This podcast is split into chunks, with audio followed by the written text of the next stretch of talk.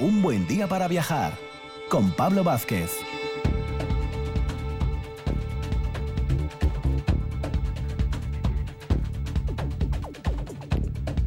Muy buenos días Asturias, bienvenidos, bienvenidas. Un fin de semana más aquí en RPA, un buen día para viajar, dos horas de radio aventurera, viajera, histórica, artística, etnográfica, ya sabéis que le pegamos aquí un poco a todos, a todos los palos, todo lo que tenga que ver con el ámbito turístico y, y viajero. Hoy, para empezar esta mañana de sábado, tenemos a nuestros amigos y colaboradores ya habituales, Rafa Testón, desde La Buena Letra, que nos trae dos recomendaciones muy, muy llamativas, ya veréis, a nivel literario y viajero.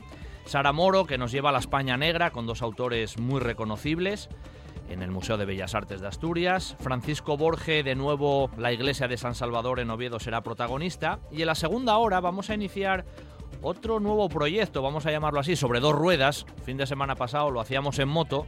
Y este sábado vamos a iniciar, bueno, pues un recorrido sobre dos ruedas, pero dando pedales, ¿eh? en bicicleta, con el amigo Alejandro Torres, que nos va a hacer un recorrido por Asturias y lo va a hacer habitualmente. María Fernanda Fernández, la historiadora del arte, nos va a llevar a la zona mierense para hablarnos de la iglesia románica de Santa Eulalia de Ujo, Santolaya de Ujo. Y vamos a cerrar esta mañana de sábado con el también historiador Fernando Mora, que nos va a hablar de hórreos en diferentes puntos de Asturias, hórreos historiados con historias, por cierto, muy curiosas. Como veis, dos horas muy viajeras siempre aquí en un buen día para viajar.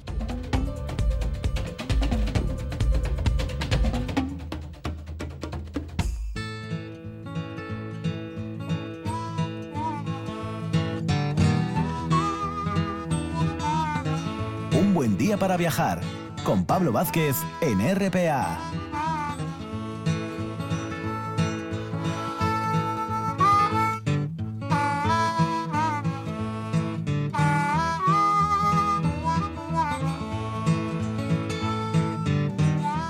Iniciamos esta mañana de sábado, ya día 17 de abril, programa número 106 de Un Buen Día para Viajar, hay que recordarlo siempre, con nuestro amigo Rafa Gutiérrez Testón desde la calle Casimiro Velasco de Gijón, desde la librería La Buena Letra, siempre recomendaciones literarias y siempre viajeras. Muy buenos días, Rafa. Muy buenos días, ¿qué tal estáis? Encantado de, de, amanecer otro sábado con vosotros. Bueno, un poco, un poco nervioso porque estamos en día de derby, ¿eh? Recuerda, Rafa, Sí, que hoy es día un poco de ciertas tensiones futboleras, aunque, bueno, con el paso de los años ya como que se van quitando y esto de la COVID nos tiene un poco a todos así trastocados hasta en el tema futbolero. Pero, Eh, hombre, la tensión está ahí, ¿eh? La tensión, el hormigueo lo vamos a tener dura- durante todo el día. Yo aprovecho para saludar a Fernando Menéndez, con el que tengo ahí un derby futbolístico aquí en, en esta emisora.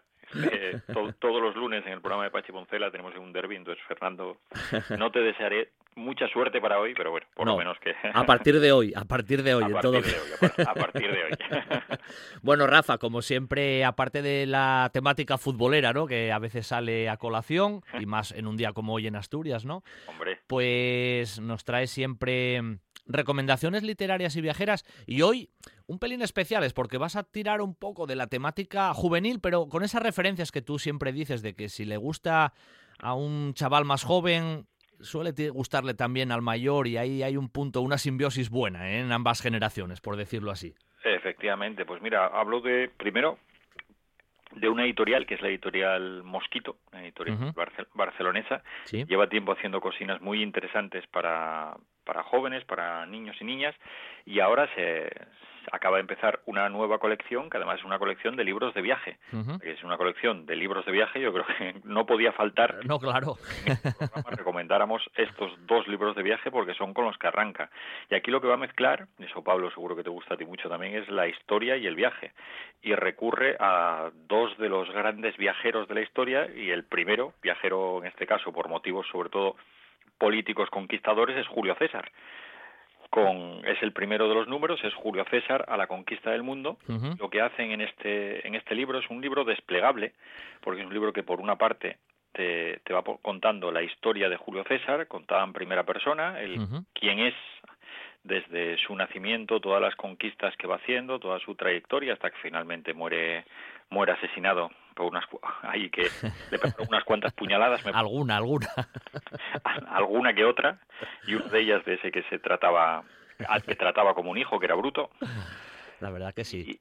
y, y aparte de, de, contarnos eso, después, por la otra parte, digamos, del libro, lo que te aparece es un gran mapa, en este caso, de, de, de lo que era el mundo antiguo, desde Roma, pasando por Macedonia, Asia, lógicamente las Galias, Hispania, y ahí te va poniendo en este mapa, pues te va haciendo, es un mapa mm.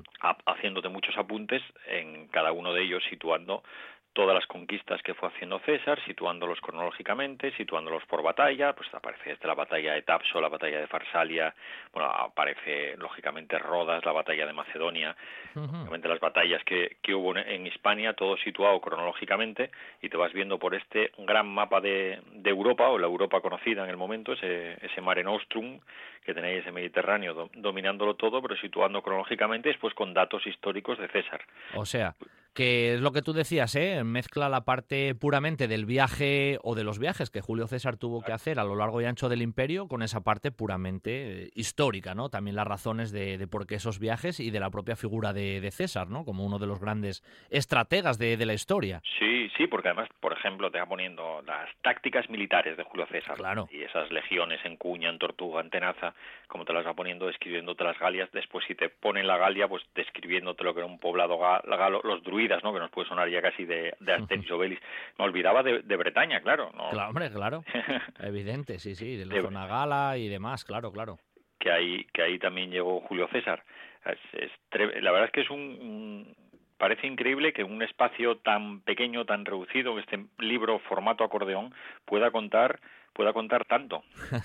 sí, además, mm, con mucha imagen, ¿no? Al final es muy ilustrativo, que al fin y al cabo lo, mm, eso que entra por los ojos como que queda ahí registrado y sobre todo en la, gente más joven, ¿no? Seguramente. Yo pienso también en el, mí, en el mío, que tiene 11, 12 años, que a veces las imágenes, como se suele decir, dicen más que, mil palabras, ¿no? Sí, que aparezca ese, esa, esa imagen visual. Además, hay, no hay que olvidar que hoy los chavales están muy prendados de lo visual y entonces yo creo que estos mapas te acercan. Y después lo que siempre pasa con, con estos libros pues son un apunte para lo que es Julio César. Después lógicamente cuando uno quiere estudiar la historia de Roma o quiere profundizar más va a tener muchísimas muchísima información muchísimo material. Pero esto como aproximación bien documentado los puntos claves de la, de la historia de Julio César, de esos viajes. Lógicamente no podía faltarnos tampoco Egipto y Cleopatra y, y las pirámides ahí está el, sus luchas con el faraón Ptolomeo. Claro, es que Julio César estuvo en muchos sitios, Rafa, en muchos sitios. Menudo viajero fue por las circunstancias que fuera, pero viajó muchísimo en su vida, menos en Roma estuvo en, casi todos los sitios.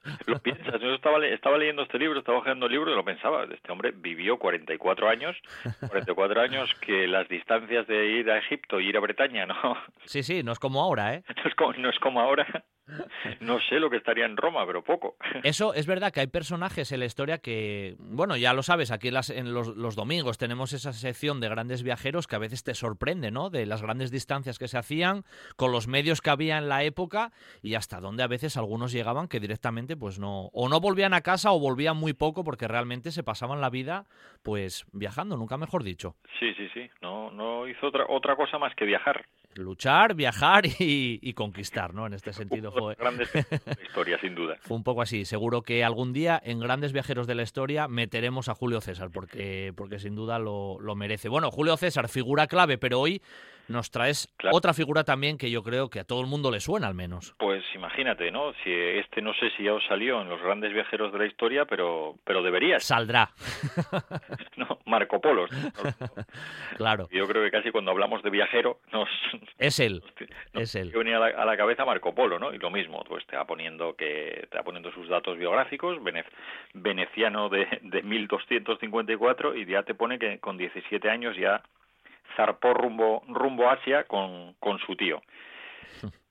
Y a partir de ahí, bueno, porque él tenía, bueno, su familia tenía, te va contando que tenía relaciones comerciales, sobre todo en Constantinopla, que era el sitio de, intercambio de sedas, piedras preciosas, especias, y que volvió eh, volvió a Venecia en 1295, o sea, es decir, 26 años. Sí, 26 años de viaje, ahí es nada, ¿eh? 26 años de viaje, casi nada.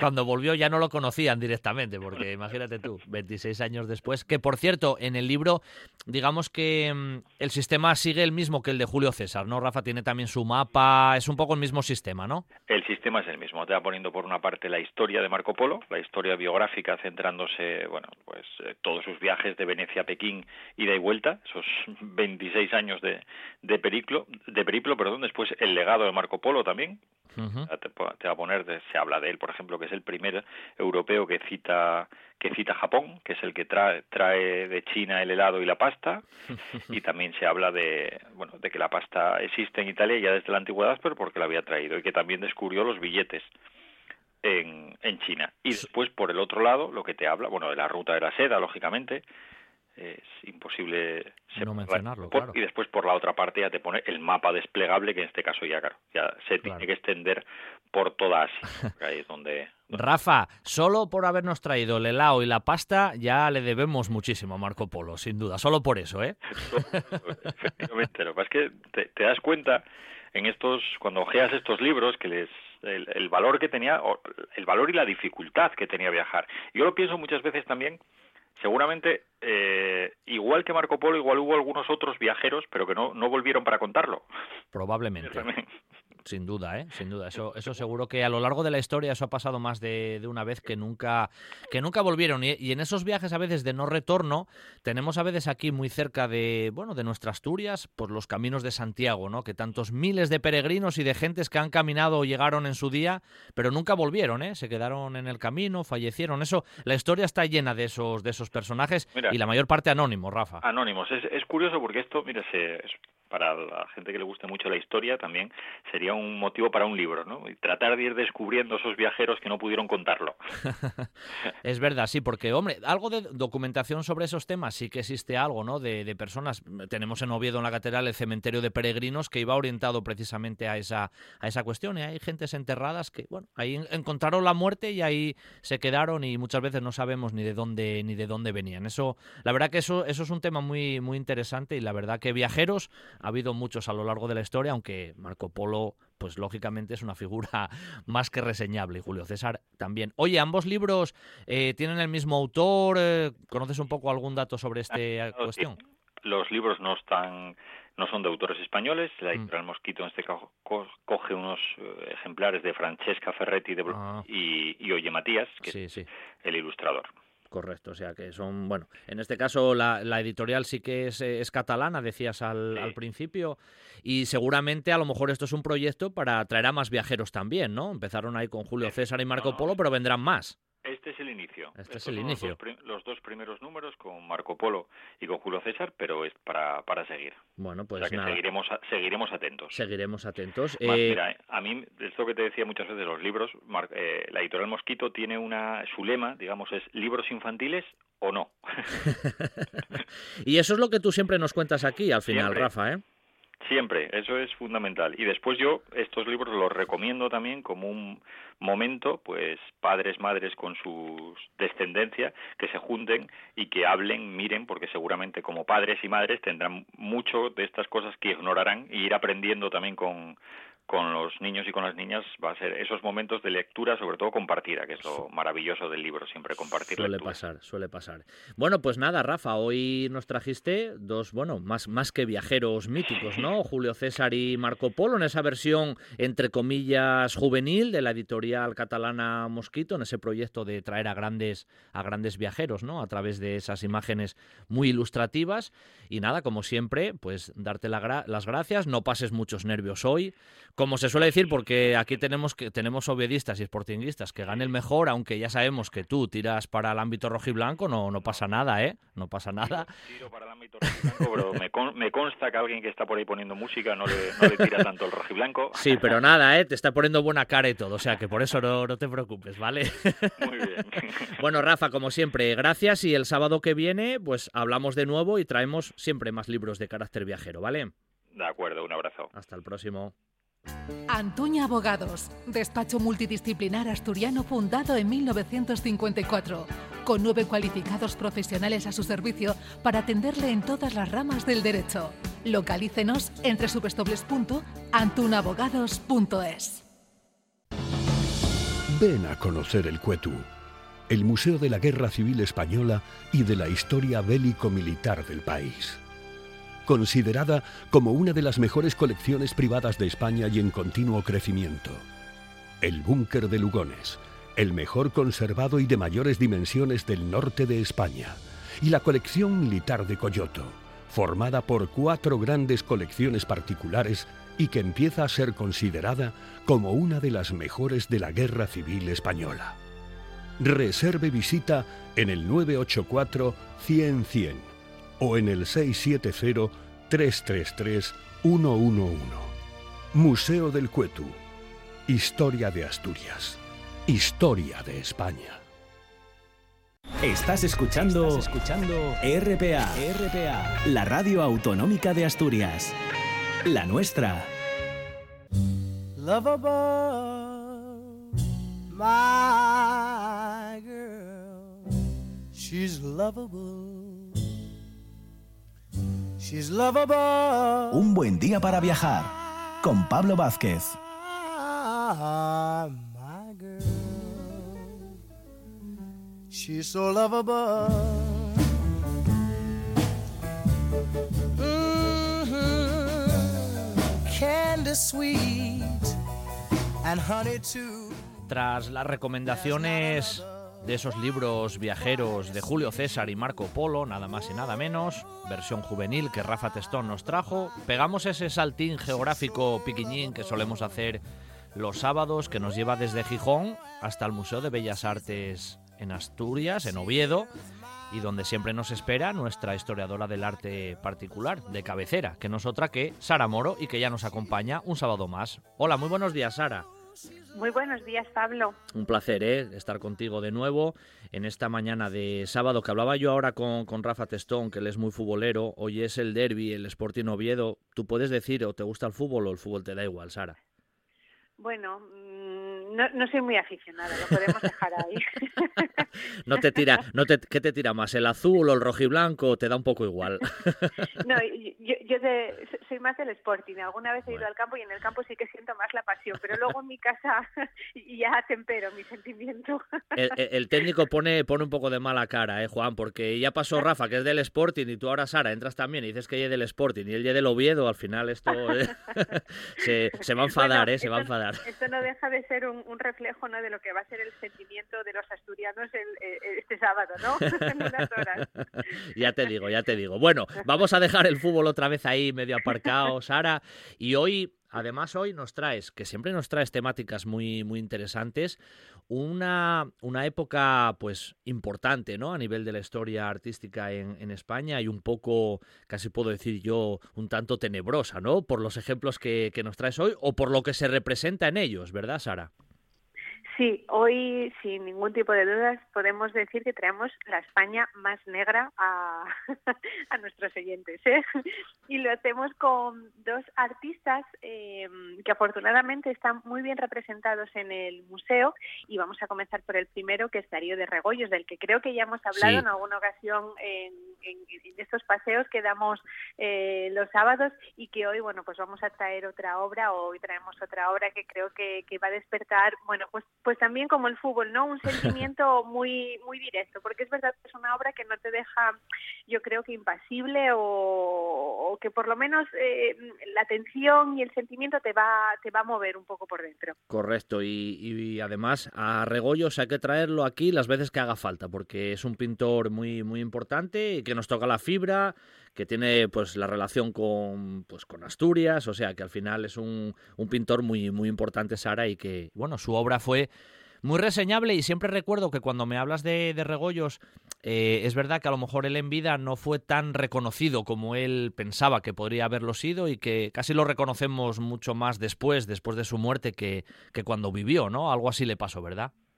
Sí, y es una historia que parece que se repite. Muchos creadores que a día de hoy son, no lo sé, pensamos por ejemplo en Van Gogh, ¿no? Artistas eh, que, que, tuvieron realmente una repercusión o una, o, una importancia destacable en el devenir de la historia del arte y que en vida no gozaron de esa, de esa suerte. Afortunadamente, mm, en esta ocasión podemos decir que el tiempo pone a cada uno en su lugar y a Darío de Regoyos le ha sucedido lo mismo. Es un artista eh, que, que, que, bueno, como, como bien es sabido, nace aquí en Ribadesella, un poco de, eh, por circunstancias familiares, ¿no?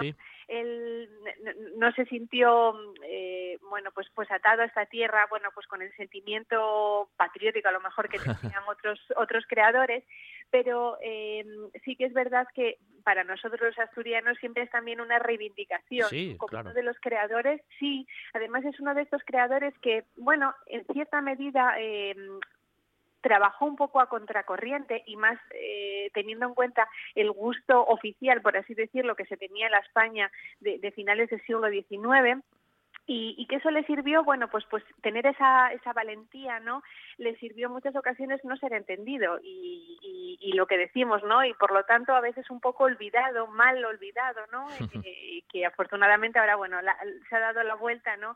Y lo reivindicamos como uno de los creadores que vivió en primera persona algunos de esos movimientos, ¿no? De, de, transición que, que, que, que, permitieron que el siglo XX, ¿no? Sí. tantísimas eh, creaciones tan dispares, ¿no? Y que de alguna manera eh, se cambiara ¿no? todo el devenir de, la historia del arte. Y de hecho, a lo mejor innovador en su momento en ciertas, vamos a decirlo así, en ciertos estilos pictóricos, que a lo mejor suele pasar también eso en el arte, Sara, tú eso lo sabes bien, que a veces el innovador, cuando vive esa innovación, no se ve tan con buenos ojos y luego el paso del tiempo, como tú decías, pues pone cada uno en su sitio. A lo mejor a Regoyos en cierto aspecto le ocurrió algo así también, ¿no?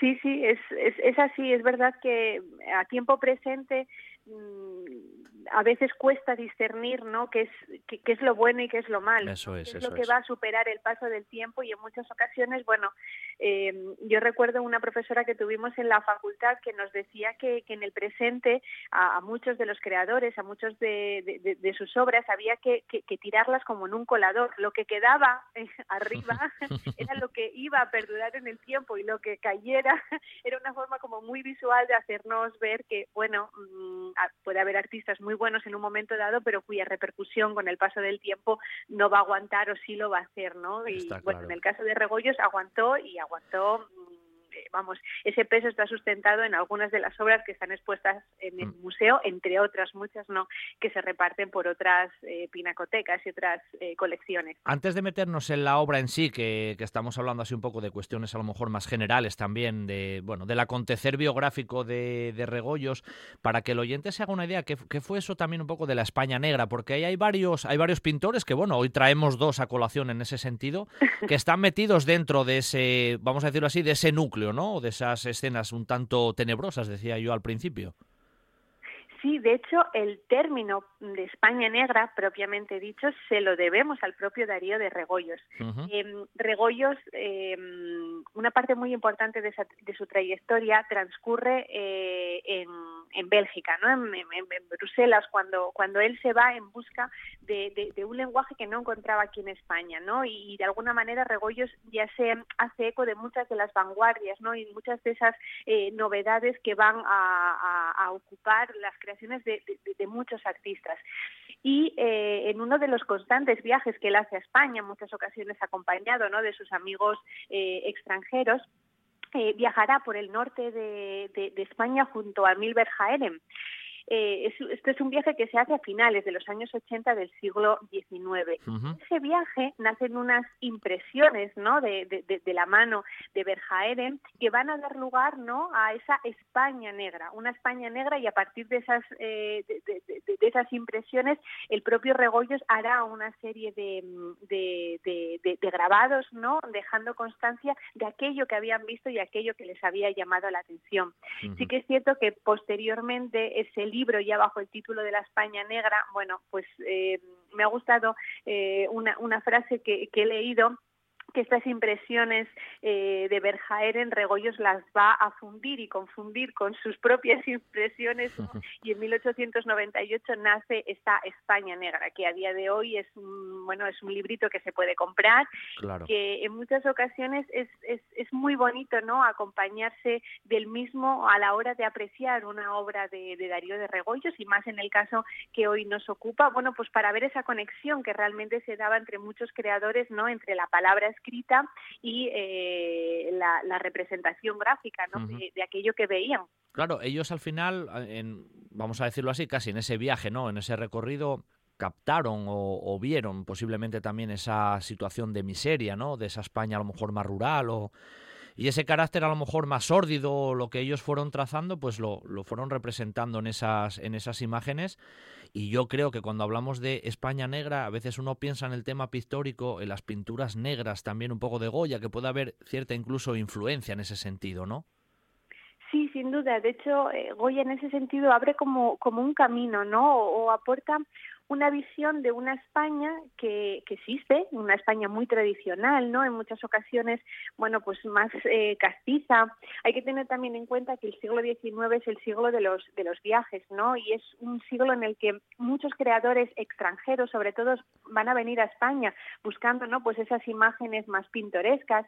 Y en muchas ocasiones los extranjeros, curiosamente, van a elegir el sur de España, que es donde, bueno, se asocia más, bueno, pues con el folclore, ¿no? Con, otra visión de España que existía, por supuesto, pero que dejaba un poco olvidada la, España de, la mitad norte, ¿no? Con sus tradiciones, con sus eh, paisajes a veces un poco más eh, desoladores, pero también llenos de belleza.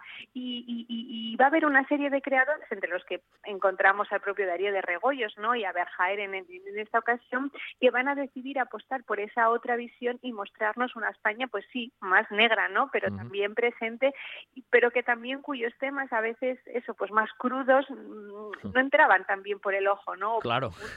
Del de, burgués que iba a comprar un cuadro, bueno, pues para decorar su, su estudio, para decorar su salón, ¿no? Y, no era lo más atractivo, ¿eh?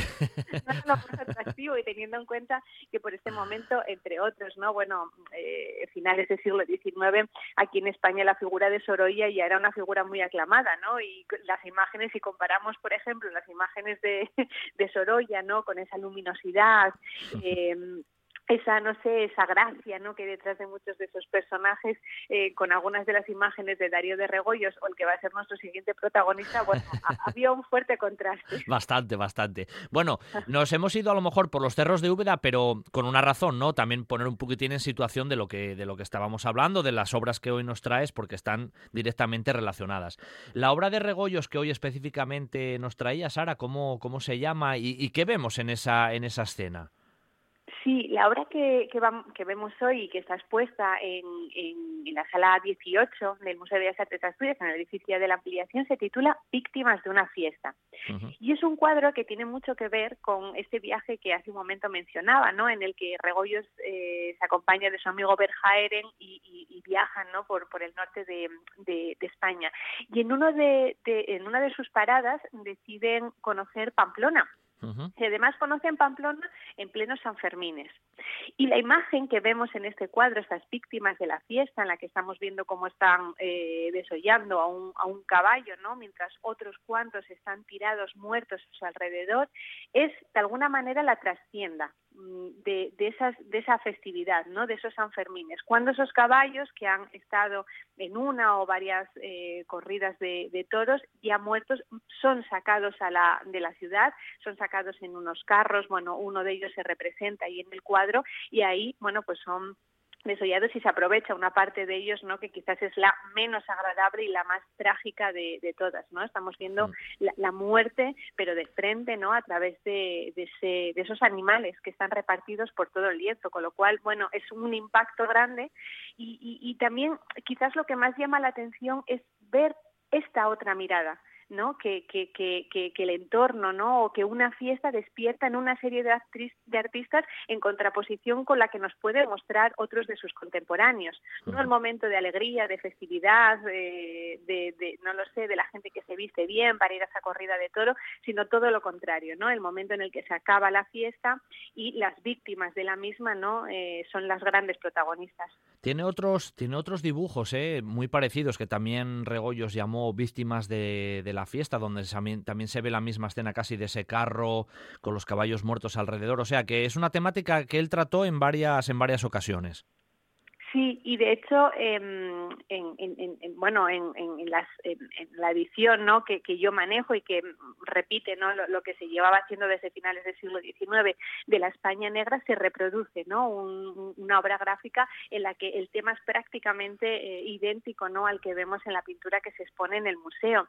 Y que a mí en muchas ocasiones, además, eh, tal y como la trata, ¿no? porque eh, los personajes que hay, los, los hombres que aparecen representados, en ellos Regoyo no no presta atención a sus rasgos faciales, pero en cambio sí que lo va a hacer con los caballos, que los va a representar con la boca abierta, eh, ya muertos. Y, es ese impacto, ¿no? Es como la falta de, humanidad eh, a través de esa no representación del hombre con todos sus rasgos y sí centrarnos en la muerte a través del animal, ¿no? Y luego el título ya es como el remate que, que de alguna manera te hace, eh, no sé, ponerte en alerta y decir, jo, realmente eh, soy o, puede ser partícipe, ¿no? Me, imagino en su época que lo, que lo vieran en el momento presente y decir, jo, ¿hasta qué punto puedo ser partícipe o, no de, esto? Y, de ahí, bueno, pues pues pues que el, término España negra cobre todavía más sentido, ¿no? A través de, este creador. Antes de pasar a la, a la otra obra, cuando uno ve este Víctimas de la Fiesta, eh, está clara también un poco el posicionamiento, ¿no? Los ojos van hacia esa especie de pirámide pirámide formada por los palos que sujetan en esa polea a ese caballo, ¿no? Que, lo tienen ahí medio desollando. Y es verdad que luego tampoco se ve mucha proporcionalidad, ¿eh? los humanos parecen mucho más pequeños y los caballos mucho más grandes. Los ojos van hacia los caballos, Sara. Sí, sí, sí, sin duda. Y además luego el entorno elegido, que es una especie de llanura, es una llanura vasta, pero desolada, es como la nada, ¿no? En el medio de la cual, bueno, pues pues se lleva a cabo esta ya no matanza, pero bueno, de alguna manera este este remate, ¿no? De de los, de los animales. Y sí que es verdad que esa desproporción juega a favor ¿no? de que nuestra atención se centre eh, totalmente en, el animal muerto, ¿no? en la muerte, en el fin último.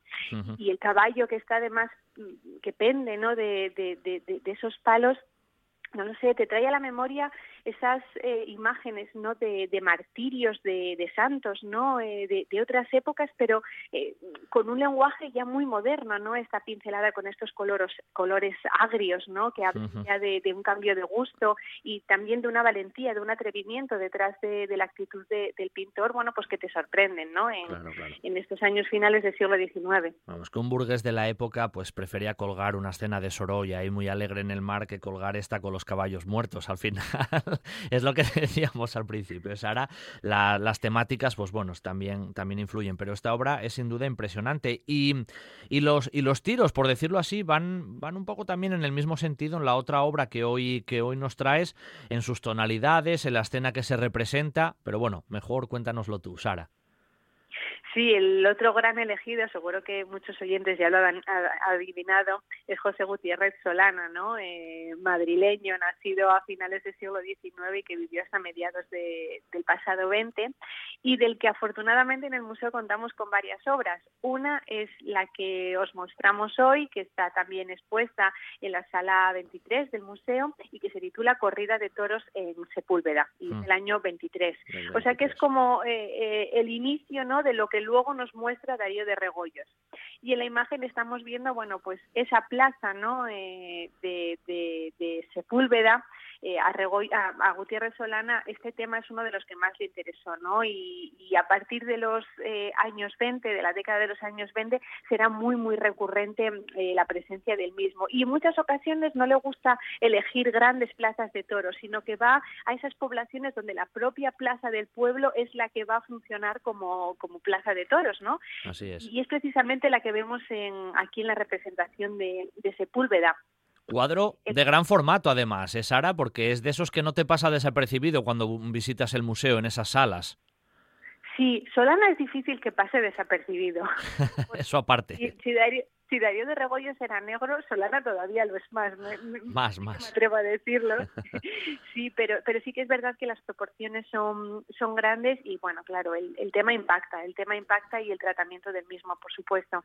Es que Sara, es una, es una escena taurina, en este caso, ¿no? Muy de la cuestión arraigada en la península y demás, pero en vez de parecer un momento de fiesta, vuelve a parecer lo mismo que nos pasaba con Regoyos. Es una escena lúgubre, ¿no? Esos, esos cielos, además, esa especie de fortaleza que se ve ahí de fondo, esa oscuridad. O sea, casi produce más, más temor que, que alegría viendo la escena, sin duda. Sí, sin duda. Eh, es el momento, ¿no? Se está viendo como, como el picador, creo que, que, que Sí. digo mal el término, eh, le está dando, bueno, pues casi que el golpe de gracia al, al, al, al toro, ¿no? Que, que ya tiene parte de su cuerpo tendido en el suelo. Y es curioso porque aquí, en, en el segundo plano, estamos viendo caballos Otra vez el caballo, es verdad. y en una postura eh, muy similar a la que representaba Darío de Regoyos, ¿no? Sí. Con lo cual entendemos que esos caballos también se van a sacar y van a correr una suerte parecida a la que nos mostraba eh, este creador. Y, y contrasta, ¿no? O llama la atención eh, este friso central, ¿no? En el que vemos a los personajes con este estatismo, ¿no? Tan habitual de, de Solana, que parece que los hace frenarse, ¿no? Para sacar la fotografía que acaba siendo el cuadro y al fondo, como bien decías, ese consistorio, ¿no?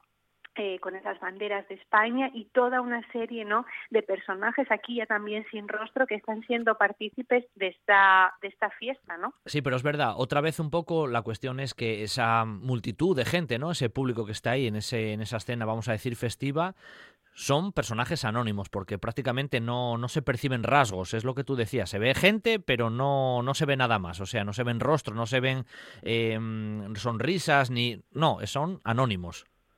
Sí, es más una sensación de generar una comunidad, ¿no? O un, grupo de personajes, pero sin detenerse en esa individualización, ¿no? O personificación de cada uno de, de ellos.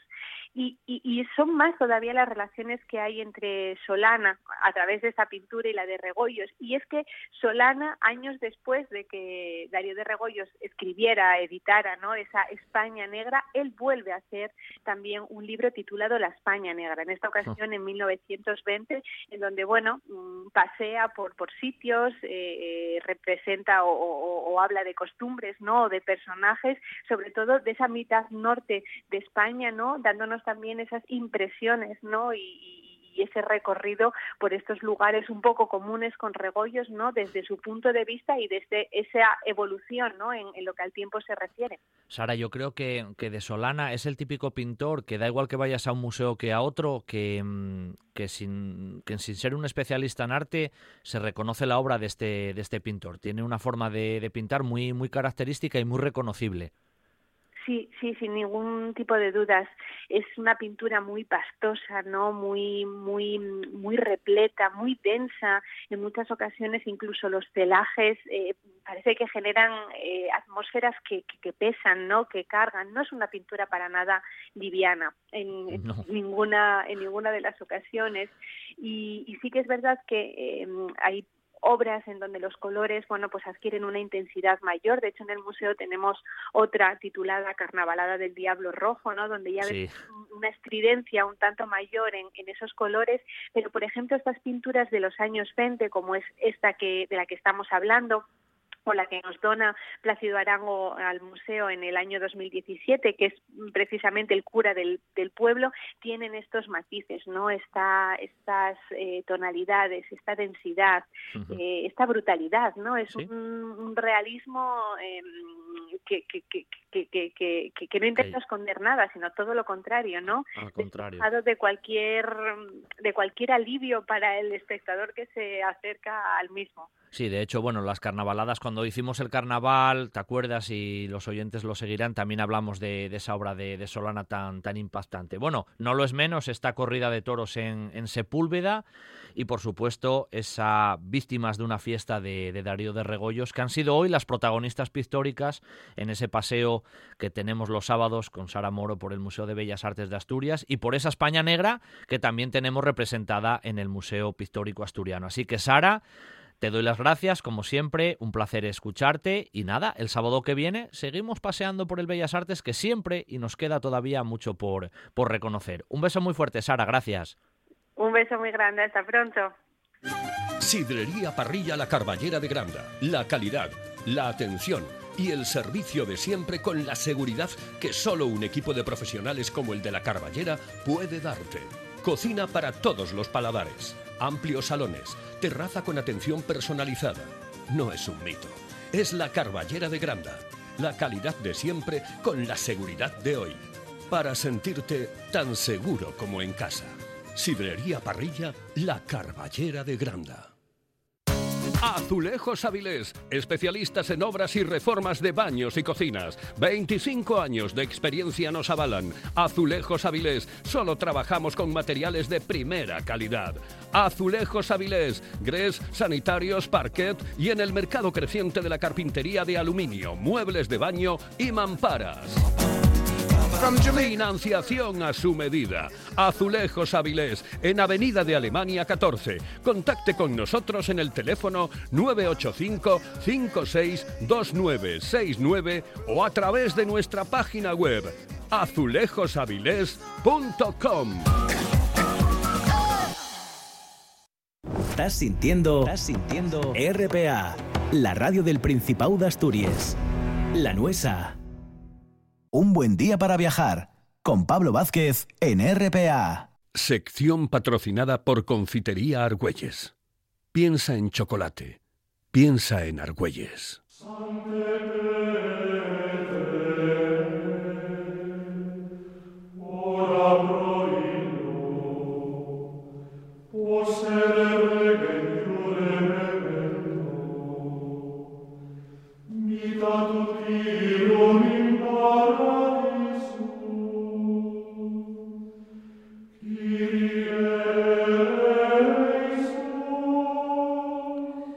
Los últimos minutos de la primera hora de esta mañana de sábado 17 de abril la dedicamos como siempre a viajar en el tiempo al Reino de Asturias y siempre también con nuestro amigo habitual Francisco Borge Cordovilla que ya lleva muchas semanas con nosotros y fijaros el recorrido inmenso que nos está legando a nivel radiofónico de lo que fue el reino asturiano, sus principales construcciones, su historia, su arte.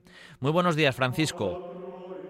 Buenos días, Pablo. Bueno, eh, en las últimas semanas, eh, Francisco, la iglesia de San Salvador, dentro del recinto, vamos a llamar así siempre, del santuario de Oviedo, está siendo protagonista porque, bueno, porque, porque tiene mucho para contar. Y siempre me dices, hablas, incluso hablando fuera del micrófono, Francisco, que cada vez que investigas o que rascas un poco más, pues que siempre acaban saliendo cosas nuevas con respecto a esta, a esta construcción. Sí, es que vamos, en cuanto a contenido radiofónico para divulgar eh, tanto su historia como sus múltiples aspectos, es que siempre digo lo mismo, no tiene nada que ver con el resto de los templos que conservamos del prerrománico asturiano, tanto en su singularidad como que en su, en su sustancia de, iglesia mayor y cátedra episcopal eh, nos, nos, nos legó una serie de, de aspectos que no se, no se estudiaron bien porque se le quiso poner a este edificio, se lo quiso poner en, pie de igualdad con el resto de los templos y, no es así, claro, no, no es así, no, no, tiene nada que ver ni en el aspecto constructivo, ni en sus, ni en sus fuentes, ni, en, ni tampoco en su, en su configuración, ni en su trascendencia. Es impresionante, claro, eh, una vez que nos ponemos a aunar todo el legado documental, todas las noticias que poseemos y que hasta la aparición de la tesis de Vicente José González García en 1982 no había sido suficientemente valorado mm, hasta ahora. Siempre el, templo prerrománico, la catedral prerrománica, fue como una especie de pariente pobre dentro de la historia eh, de la iglesia principal de la diócesis. Los historiadores perdón, se centraron mucho en el templo gótico eh, y, en la historia medieval del templo, pero muy poco en, en la historia medieval del, del templo como antecuen para llegar al templo gótico, ¿no? Pero no se preocuparon de a ver eh, qué grado de, importancia o trascendencia pudo tener lo anterior. Y cuando uno se pone a unir las noticias y a, y a juntar, a hacer una síntesis de lo mucho que ha avanzado la, investigación desde la tesis doctoral de Francisco de Caso eh, a finales de, en 1981, luego esta de Vicente José González García y luego las sucesivas investigaciones de García de Castro y los propios años que yo dediqué al estudio de este edificio, pues vemos que desde los tiempos de Selgas, que fue el primero que a principios del siglo XX se ocupó del edificio, hemos avanzado muchísimo, hemos avanzado muchísimo. Pero, y hoy toca... Eh, pero había, pero había muchas lagunas, ¿no, Francisco? Es lo que, lo que nos vienes a decir también. Había todavía mucho desconocimiento en ese ámbito de lo que era la construcción de San Salvador. Sí, pero es que había, había tanto insuficiencia en la investigación como insuficiencia en la valoración, que viene a ser lo mismo. En Las dos. Si yo no valoro una cosa, pues no la investigo. Eh, parece que todo nos tenía que conducir a, la catedral actual, ¿no? Cuando la catedral eh, antigua, alto medieval, eh, tenía mucho, mucha mayor riqueza litúrgica que, la que tiene esta y, mucha mayor, hombre, evidentemente trascendencia para la diócesis, muchísima más, porque era el santuario principal de bueno del territorio cristiano en Hispania hasta que devino con, con, con el curso de los de los bueno de los años y de los siglos no eh, y con la evolución de la monarquía astur-leonesa y después a la castellana en ocupar un lugar secundario respecto a Santiago de Compostela. Claro, claro. Hoy, hoy además, Francisco, nos traes una temática que seguro muchos oyentes eh, desconocen, ¿no? Sobre, sobre esta construcción. Ya nos has hablado de, bueno, las influencias constructivas que tuvo San Salvador, hemos hablado de temas morfológicos, pero hoy, repito, traes un tema seguro que va a despertar el interés de los oyentes, llamativo, cuanto menos. Sí, el tema de la multiplicidad de altares, el tema de, los, de, la multiplicidad de santuarios, de la diferente categorización de los mismos y de la ubicación de los altares, que es un tema muy singular, porque claro, la ubicación de los altares al final también coayuda a, que podamos determinar la morfología concreta del edificio de San Salvador. Bueno, entonces, vamos pues, allá. Eh, sin más, podemos decir que eh, los testimonios crónicos que tenemos de último cuarto del siglo IX, pues eso, las crónicas del ciclo famosas de Alfonso III, su versión rotense, al Sebastianum, y la crónica esta un poco independiente, ¿no? De, la, del monasterio de Albelda, la del monje este que bueno que estaba en el círculo, pero no, pero no escribió una versión servil de, lo que fueron las crónicas que se suponen al dictado de, de Alfonso III, nos hablan de que tenía 13 altares y eh, después, con la evolución ya al centro de peregrinación de San Salvador, se nos habla de que no sabemos bien si en la iglesia mayor o en todo el santuario, el manuscrito de Cambré, eh, en su versión conservada en la biblioteca inglesa de Cheltenham, nos habla de que había hasta un máximo de 21 altares.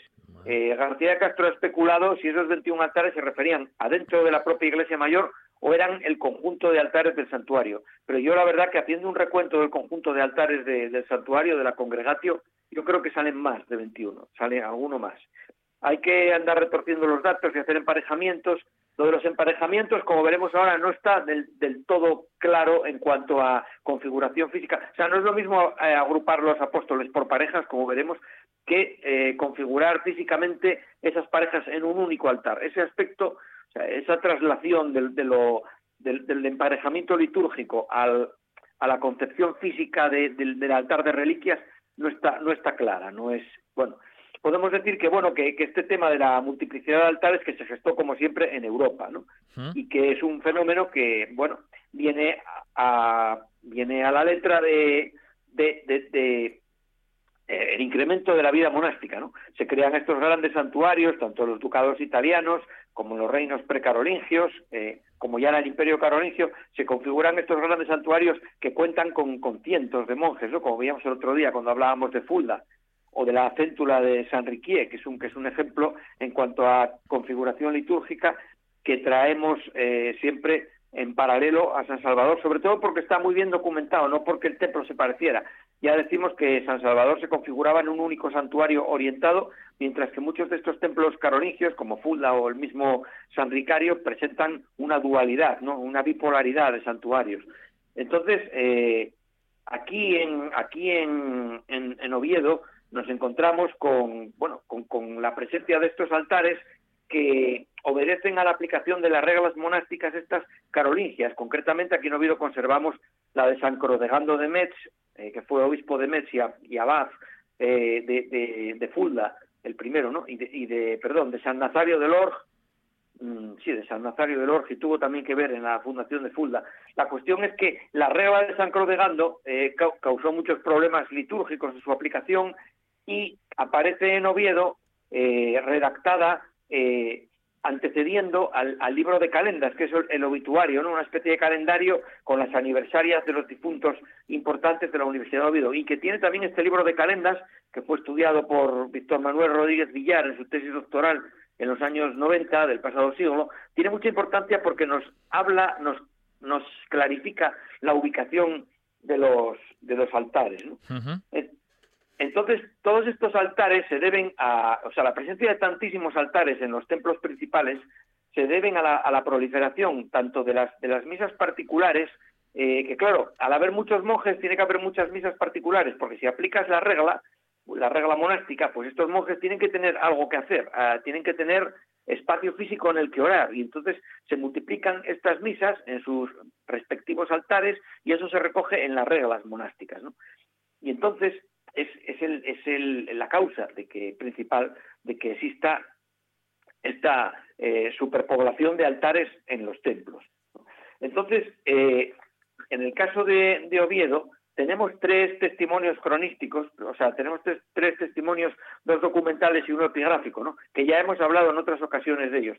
Eh, si los ordenamos cronológicamente, seguramente lo primero serán las lápidas que figuraban a ambos lados del altar principal de San Salvador, donde en la primera de ellas se nos hacía referencia al templo fundado por Fruela y que tenía un altar al Salvador y a los doce apóstoles y luego a su destrucción por los árabes, etcétera, y que estaba configurado del mismo modo que el que luego restaura Alfonso II, es decir, tenía eh, doce altares de reliquias y un, de los apóstoles y un altar principal dedicado al Salvador. Dentro de las crónicas asturianas de ya del último cuarto del siglo IX es la versión ad Sebastiano, la versión culta de la crónica de Alfonso III, la que nos, la que nos precisa que los altares de los apóstoles eran altares de reliquias, es decir, que jerárquicamente eh, estaban por debajo del altar principal o de la capilla principal, que además estaba segregada espacialmente en ese ábside único, ¿no?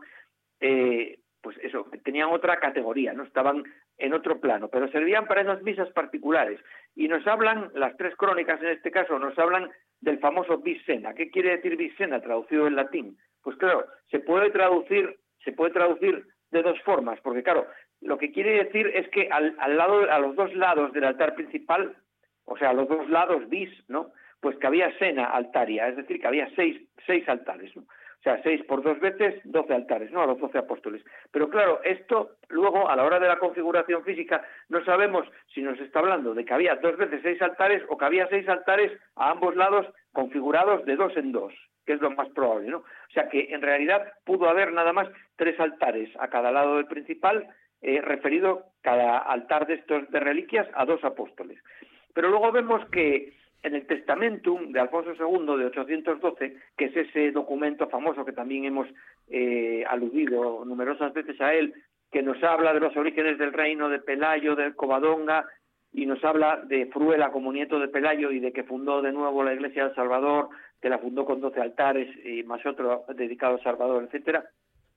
En este documento luego se concede a Juar, eh, nos acordamos ahora que también hemos hablado de los ornamentos y del ajuar litúrgico. Y es que este ajuar es muy significativa su aportación en cuanto a aclararnos cómo estaba esto montado, ¿no? Es decir, cómo, cómo se ubicaban los altares y qué, y qué configuración física tenían. Porque, por ejemplo, al hablarnos de los velos principales de brocado, el brocado es una tela que es oriunda de Oriente Medio, ¿no? De, las provincias eh, de Siria y de Palestina, del Imperio Romano de Oriente, ¿no?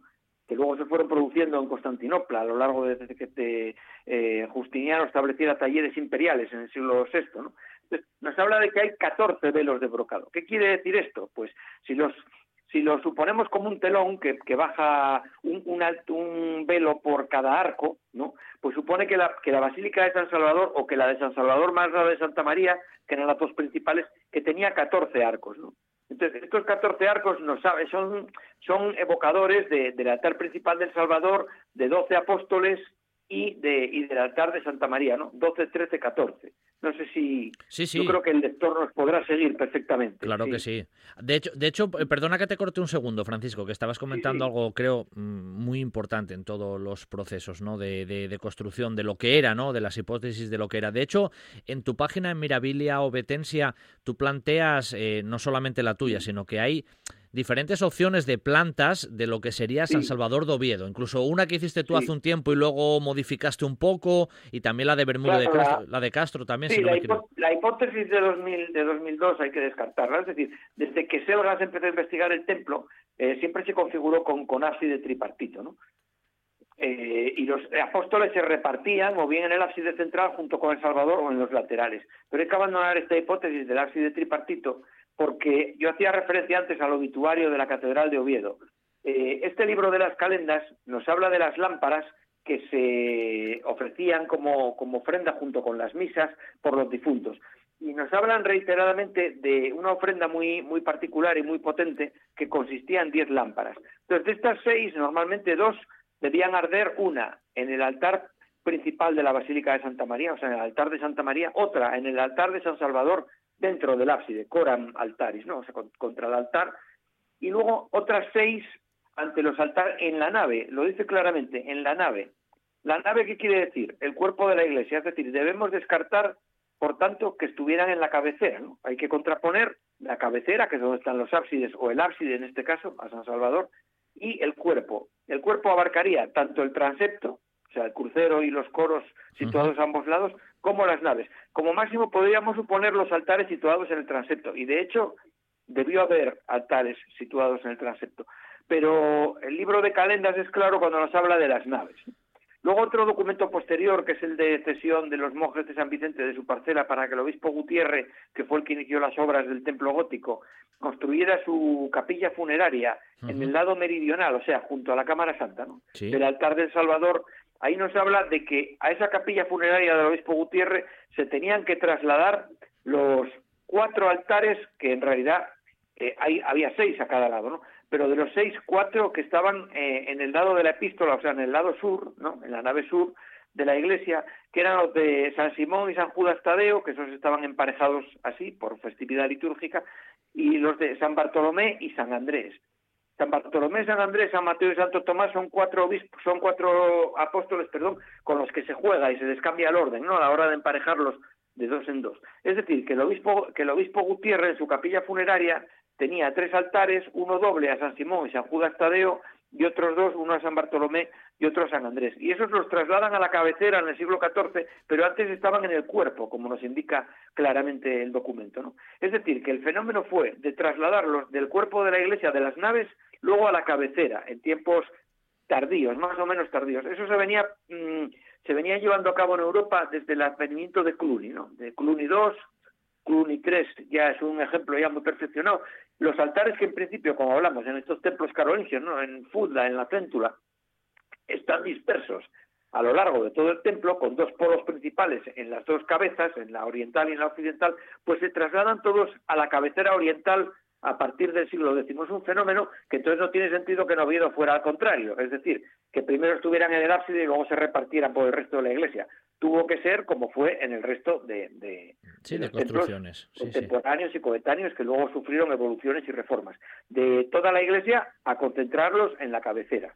Mm. Bueno, entonces pues ya tenemos dos testimonios, ¿no? Este libro de, de las calendas que nos habla de las lámparas, que seis eh, estaban ardiendo ante los altares de los obispos o se ofrecían ante los altares de los perdón de los apóstoles y las otras y las otras cuatro pues bien en Santa María y San Salvador o bien en Santa María y en, y en el relicario o sea, en San Miguel y en Santa Leocadia, o bien en San Salvador y Santa Leocadia. O sea, esas cuatro varían a veces. Pasan de Santa María a San Salvador, Santa María, Santa Leocadia y San Miguel, etcétera. Hay varias combinaciones, ¿no? Pero la de los seis, la de los seis altares de los apóstoles o seis altares dobles de los apóstoles, esas seis lámparas son fijas.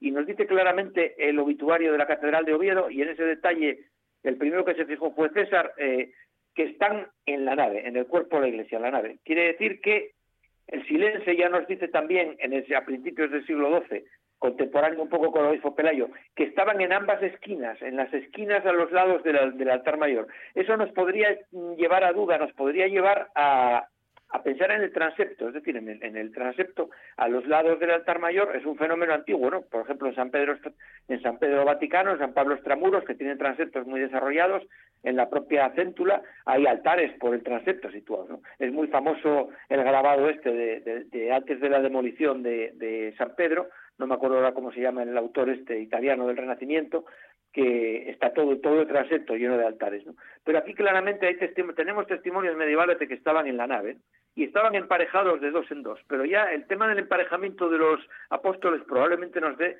para otro capítulo, ¿eh? porque hay muchas, muchas versiones. No, de hecho, bueno, de hecho, Francisco, te iba a decir que ese es un, tema que te, que te iba a formular en, ese sentido. No hoy, ¿eh? pero sí un poco la, ubicación de esos de esas dobles, ¿no? De esas dobles advocaciones en cada una de las... La, ubicación está clara, estaban en la nave. Lo que, lo que no sabemos es si antes del transepto había una especie de, esquina, como sugiere el silencio, ¿no?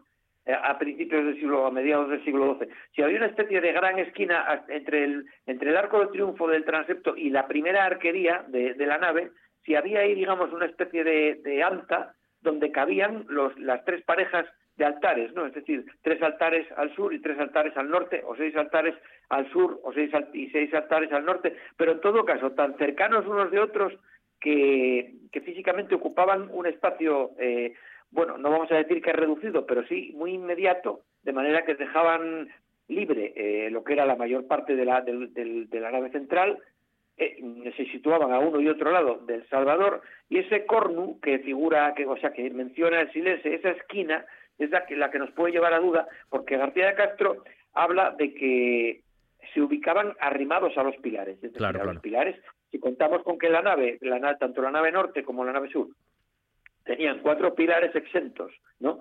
Y una y dos esquinas, ¿no? Una, una en el extremo este de la nave y otra en el extremo oeste. Pues en esa esquina podría estar ubicado ya el primer grupo de dos altares. En el primer pilar el segundo y en el segundo pilar el tercero. Eh, eso lo... Francisco, Francisco, hoy lo dejamos aquí porque ya no tenemos más tiempo. Esas cosas las dejamos ya ahí pendientes para el próximo, ¿vale? Que todavía vamos a sacar más, más tinta a San Salvador. Hoy darte las gracias, como siempre, Francisco. Y el sábado que viene seguimos con más, con más historias que van a sorprender a los oyentes sobre esta construcción. Un abrazo muy fuerte y gracias. Gracias a vosotros. Si piensas en chocolate, piensa en Argüelles. El chocolate nuestra pasión. Nuestro secreto, la selección de los mejores cacaos del mundo. Descubre todas nuestras variedades y sumérgete con cada bocado en un mundo de sabores, de recuerdos, de sueños. Desde 1912, el chocolate artesano está en Gijón. Piensa en chocolate. Piensa en Argüelles. Sidrería Parrilla La Carballera de Granda. La calidad, la atención y el servicio de siempre con la seguridad que solo un equipo de profesionales como el de La Carballera puede darte. Cocina para todos los paladares. Amplios salones. Terraza con atención personalizada. No es un mito. Es La Carballera de Granda. La calidad de siempre con la seguridad de hoy. Para sentirte tan seguro como en casa. Sidrería Parrilla La Carballera de Granda. Esto es RPA, la radio autonómica de Asturias.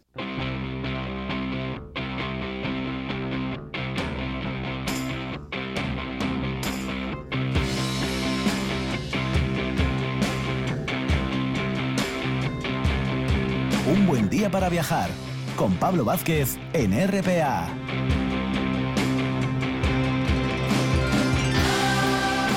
se vayan todavía, ¿eh? aún hay mucho más, como decía en este caso el dibujo animado. En esta segunda hora vamos a tener el inicio de una nueva sección sobre dos ruedas, pero en este caso pedaleando y en bicicleta, nos la va a traer Alejandro Torre. A continuación, vamos a acercarnos en el Concello de Mieres a la iglesia románica de Santa Eulalia de Ujo. Eso nos lo va a contar la historiadora y amiga del programa María Fernanda Fernández. Y vamos a finalizar, en este caso el programa de esta mañana de sábado, con el también historiador Fernando Mora, que nos va a hacer un recorrido por Asturias siguiendo los hórreos que nos cuentan historias a través de sus decoraciones y alguna que otra anécdota. Tenemos otra hora muy viajera por delante, pero ahora vamos a hablar de bicis.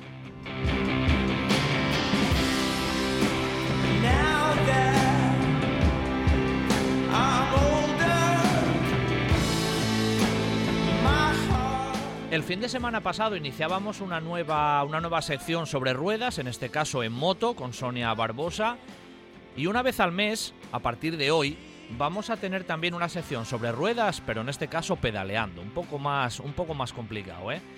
Nuestro anfitrión va a ser siempre Alejandro Torre, que es responsable de la empresa Actitud Eventos, que promotora y organizadora de eventos deportivos tan importantes como el Trail Gijón, la Ciclo de la Cubilla, la MTB Dos Villas y que a raíz sobre todo de su pasión por el ciclismo, pues ha creado bueno, un entorno, un proyecto donde el nombre ya es evocador, Asturias Paraíso Ciclista, una plataforma de promoción e información cicloturista con rutas, puntos de interés, hostelería, etcétera, etcétera, etcétera. Pero no me voy a enrollar más.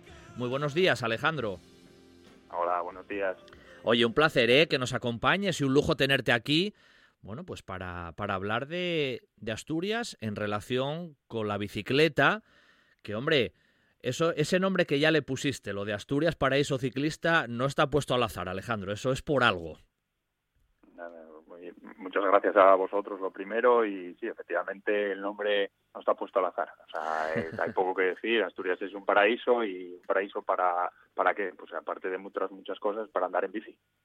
Sin duda, sin duda, eso está claro. Además, no es por nada, pero creo que tenemos muchas, muchas posibilidades. Y no solo para la bici a lo mejor de carretera, sino para, para muchas otras más en el ámbito de toda Asturias, con paisajes a lo mejor más duros, menos duros. Hay un poquitín de todo. El, abanico es amplio, ¿no, Alejandro? Sí, sí, sí. Aquí el abanico es amplio. Asturias se da mucho a que tenga, pues bueno, favorece la montaña, si es cierto pero hay siempre también una parte costera y hay una parte central en la que bueno pues que tiene más más llanuras que puedes hacer por caminos puedes recorrer pues en bicicleta también con la nueva bicicleta la tendencia de gravel eh, con la bicicleta de montaña bien sea de paseo un poco más ya ciclo alpinismo también que llaman versión hay para todos los gustos, formatos y colores. Ese es el objetivo también en la sección, ¿eh, Alejandro? Que una vez al mes, bueno, vengas por aquí y nos cuentes diferentes de esos recorridos y diferentes versiones, ¿no? Porque al fin y al cabo es lo que tú acabas de comentar hay donde mucho hay mucho donde elegir. Oye, casi la primera pregunta que te voy a hacer al margen de la bueno, de la ruta hoy que nos vas a proponer y que ya vamos a mencionar como, como primera en esta, en esta sección, es cómo empezó este proyecto, por qué lo iniciaste, eh, cómo ha sido el, el, recorrido para llevarlo a cabo. Cuéntanos ahí un poquitín también esa, esa idea de Asturias Paraíso Ciclista y, demás, Alejandro. Bueno, pues el recorrido comienza un poco en que a mí siempre me gustó el deporte y siempre practico, intento practicar deporte en mi vida de una manera u otra y a raíz de organizar con el club Team Sport Spirit pues el Trail Gijón pues ya decidí dar el salto a dar a organizar los eventos y a promocionar eventos profesionales en Asturias eh, y montar una, un marco legal que pues que se llama Actitud de Eventos es la empresa de eventos deportivos que gestiono y que, bueno, así antes de la pandemia, pues eh, casi 1.700 inscritos teníamos en, lo que era todos los eventos Actitude. Pero la bicicleta a mí me tiraba más y me gusta más y, bueno, de hecho la practico mucho más asiduidad, con mucha más asiduidad. Y creo que es un formato también de deporte que reúne muchas condiciones como para que sea algo más allá, que, que dinamizador, pues que te, que te, como transporte, como medio de como medio de transporte, vamos a decir, eh, sostenible, que no contamina, bueno, como medio saludable. Al final, pues bueno, en los Países Bajos y en Centro Europa está muy estandarizado y aquí parece como que, bueno, va llegando, poco a poco va calando, va calando. Y, como recurso turístico, Alejandro, al final, ¿eh? Como recurso turístico, sí, sí, no, no, obviamente es como, como recurso turístico, de hecho el nombre es propio, incluso la Federación Internacional de Ciclismo y la Española ya lo cicloturismo está englobado como una actividad deportiva de ocio eh, y lúdica, es decir, que puedas incluso aprender, porque habrá cosas también que aprender. Y la bicicleta, pues bueno, eh, a raíz de conocer Asturias, qué mejor forma y manera que aparte de compaginar los eventos, pues que promocionar nuestra región, algo que conozco, que vivo, que siento, que, disfruto cada día o cada fin de semana que puedo moverme por Asturias, pues intentar llevarlo un poco más allá. Y, el confinamiento yo creo que es donde todos nos dijo, nos dio tiempo a dar vueltas a la cabeza y donde decir, bueno, pues ahora tiene que ser. Además, donde te lanzas un poco a la aventura. Fuiste aventurero, nunca mejor dicho en este caso, ¿eh, Alejandro, porque con todo esto de, la pandemia te ha cogido casi toda esa vorágine en este, en este proyecto mm, según lo iniciaste. O sea, has estado metido en pleno huracán de la pandemia en, en tu proyecto. Sí, la verdad que sí y bueno, al final yo creo que de los malos momentos hay que sacar las buenas conclusiones y ser un poco resiliente y adaptarse a la situación. Y bueno, los eventos yo creo que es una cosa que funciona, es simplemente cuestión de tiempo y que nos den un marco ya de, tranquilidad y de estabilidad. Y a partir de ahí seguirán funcionando, pues ahí seguiremos ahí cuidándolos a tope y esforzándonos en ello. Pero sí es verdad que a mí me gustaba dar un salto más allá y bueno, ya que la idea estaba, pues ¿por qué no utilizar ese tiempo de pandemia o esta época revuelta para pues, para recabar sobre todo información, datos y, rutas y fotografías y plantearía la plataforma web de Asturias París Ciclista. Alejandro, te voy a poner ya el primer día en un compromiso. Oye, a nivel, a nivel institucional, eh, ¿qué te has encontrado? Porque, hombre, aquí en este sentido no solamente eres tú, tú has tenido que ir rascando en instituciones, concejos, municipios, ayuntamientos. ¿Qué te has ido encontrando un poco la respuesta a priori? Bueno, pues la primera al principio eh, que gustaba. La verdad que la, la primera es la que te dicen todos que gusta. Sí es verdad que luego son un poco reticentes o sobre todo desde la parte institucional o pública, que claro, como cargos públicos que son, cualquier decisión que tomen afecta a todos. Es decir, si quieren gastar dinero en promocionar, primero está la salud o el, el, pues el cuidar a las personas que salen en el día a día y los problemas que hay diarios pero claro, no son tampoco reacios a ver que esto se va a acabar en algún momento y que hay que invertir en promocionar porque bueno, Asturias lentamente va girando hacia el sector servicios y el sector terciario. Entonces, ¿de qué vamos a vivir? Pues en gran manera de buena pregunta del, turismo, del turismo, del turismo eh, y de la promoción turística. Entonces, bueno, no sé, es una opinión que personal y que claro y que bueno, sí que es verdad que encuentro de todo, pero bueno, me gustaría que hubiera un poco más unanimidad eh, en la dirección, al rumbo a tomar de, qué va a ser Asturias el día de mañana. ¿Cómo te encontramos en, en, Internet y demás? Porque ahí hay una plataforma donde se puede, donde se puede buscar. ¿Cómo, cómo es esa, esa, esa parte más desde el punto de vista de las nuevas tecnologías y demás?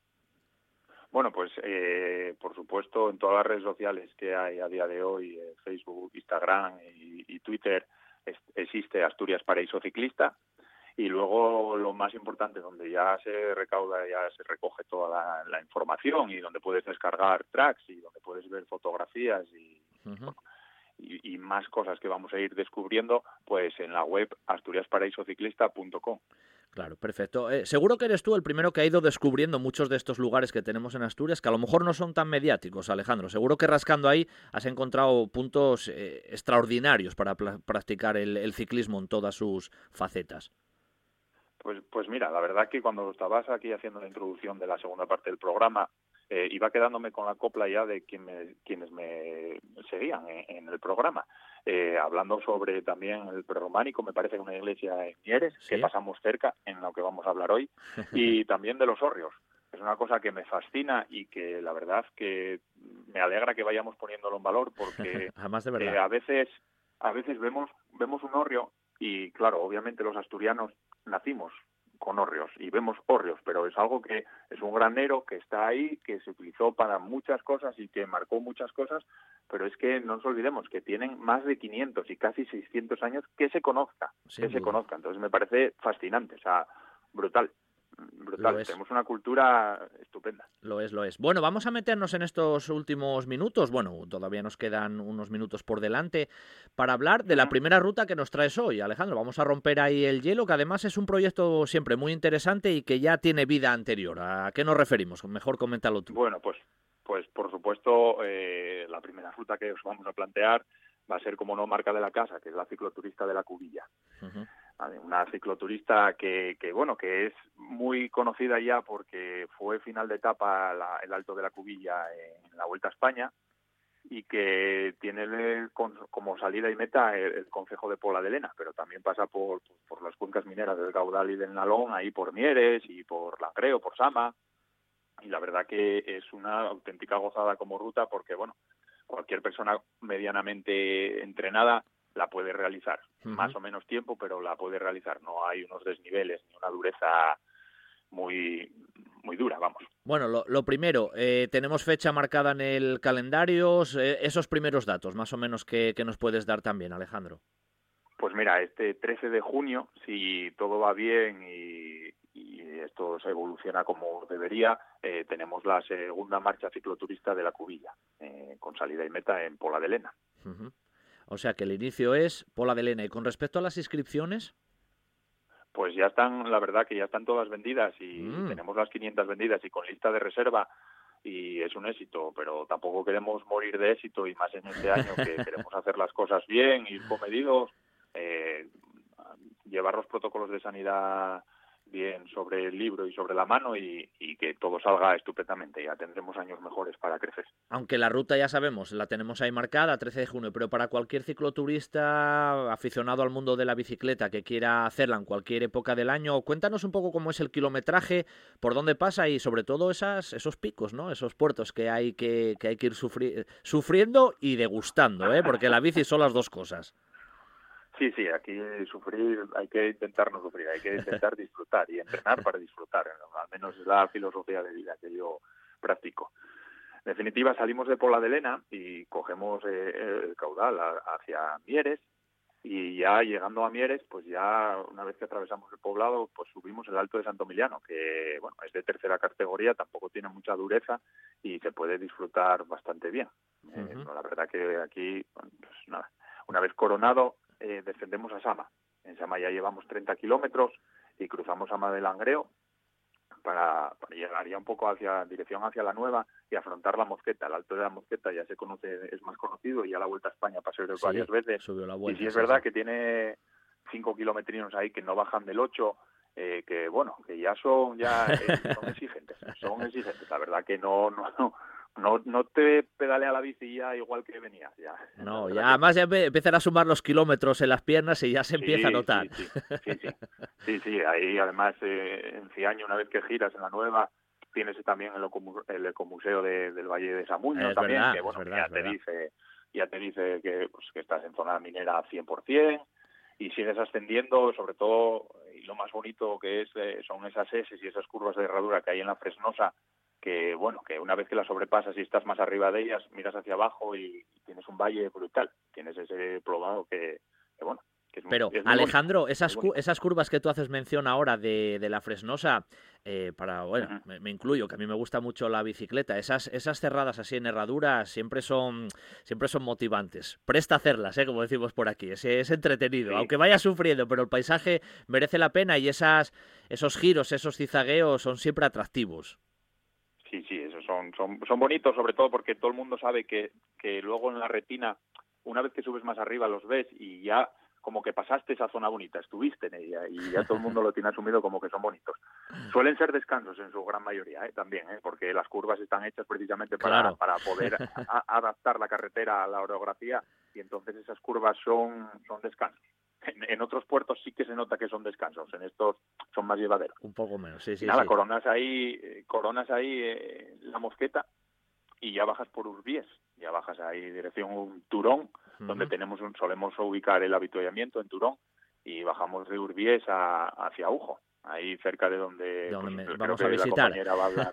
efectivamente, efectivamente. Por eso me hacía, por eso me llamaba la atención. Sí, sí, mira. Y después nada, di- dirección Pola de Lena, atravesando Pola de Lena y yendo a la dirección Campomanes. Una vez en Campomanes, pues ya nos quedan 28 kilómetros ya conocidos como el Alto de la Cubilla, que quien no lo conozca, vamos, es absolutamente recomendable ir, teniendo claro que vamos a, a subir a un puerto de casi 1.700 metros de altura y que, bueno, que las condiciones son de alta montaña. Entonces, en mayo o en junio puedes pasar frío, o mucho frío, sobre todo en el descenso, o incluso granizar, como tengo visto ya también. Sí, sí, claro. que, bueno. Sí, sí, sí, sí. Lo mismo eso que lo mismo que 35 grados o 40, como todo el mundo que me que se acuerda de mí en la primera edición, porque pasamos un calor importante.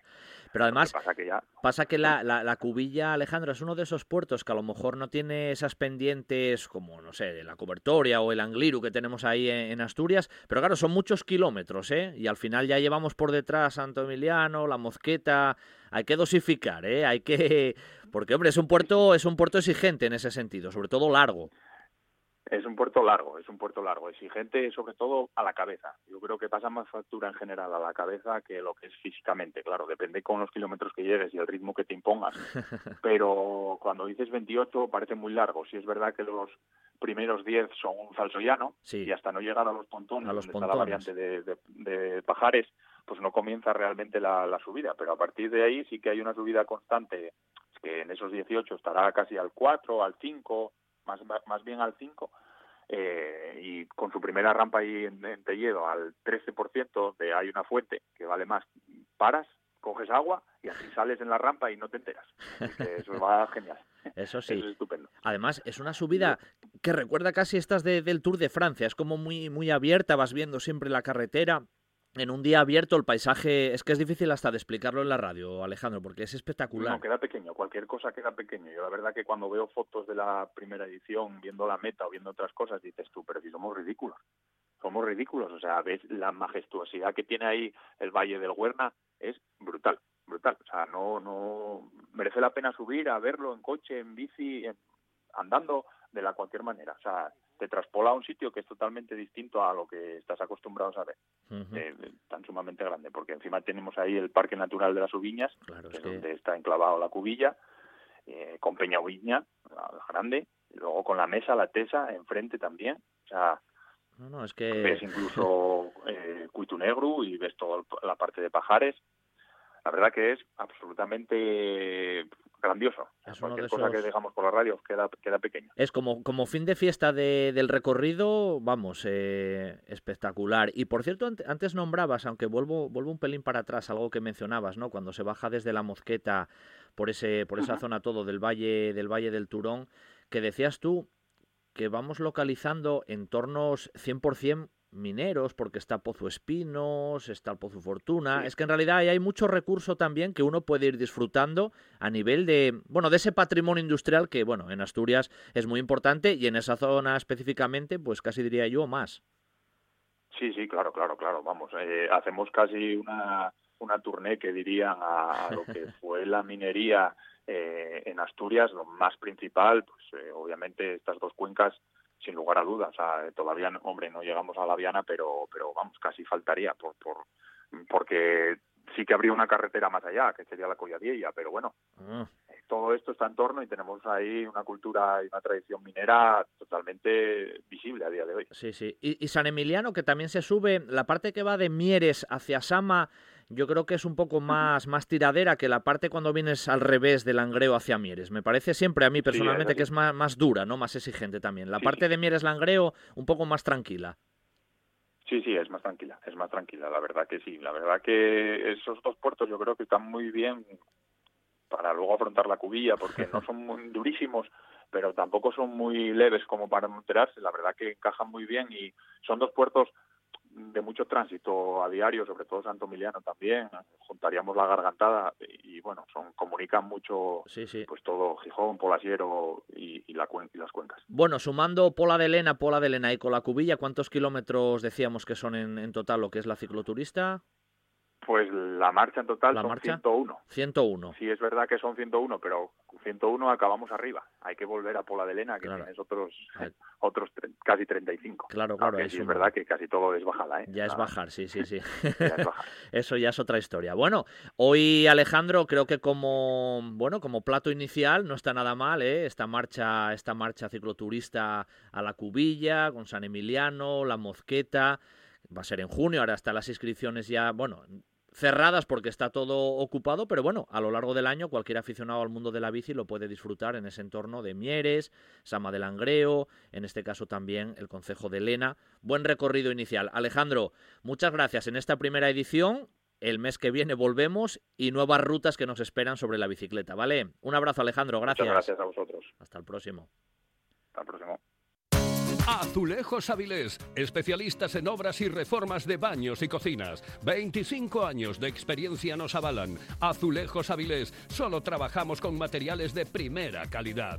Azulejos Avilés, grés, sanitarios, parquet y en el mercado creciente de la carpintería de aluminio, muebles de baño y mamparas.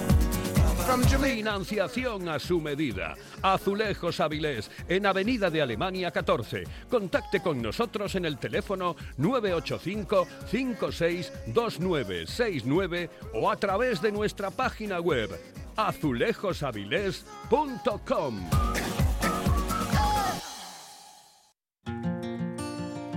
¡No puede ser! ¡Otra vez se estropeó la lavadora! ¡Hala! ¡A comprar otra! ¿Y si llamamos a Electron Reparaciones? ¿Tú crees que lo arreglarán? Claro, cuentan con más de 10 años de experiencia en la reparación de todo tipo de electrodomésticos.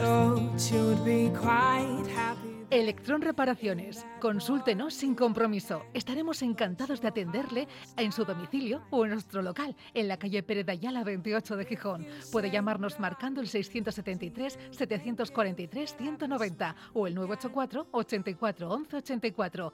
Y no se olvide de consultar nuestra web electronreparaciones.com. En RPA te lo contamos todo. Información al minuto con el rigor y la pluralidad de lo que somos. Un servicio público. Por la mañana, a las 7, Asturias Hoy Primera Edición. Por la tarde, a las 2, Segunda Edición. Y por la noche, a partir de las 8, Tercera Edición. Y y a las horas en punto, Boletines de Noticias. Asturias Hoy. La actualidad no descansa. Nosotros tampoco. En toda Asturias, RPA, la radio autonómica.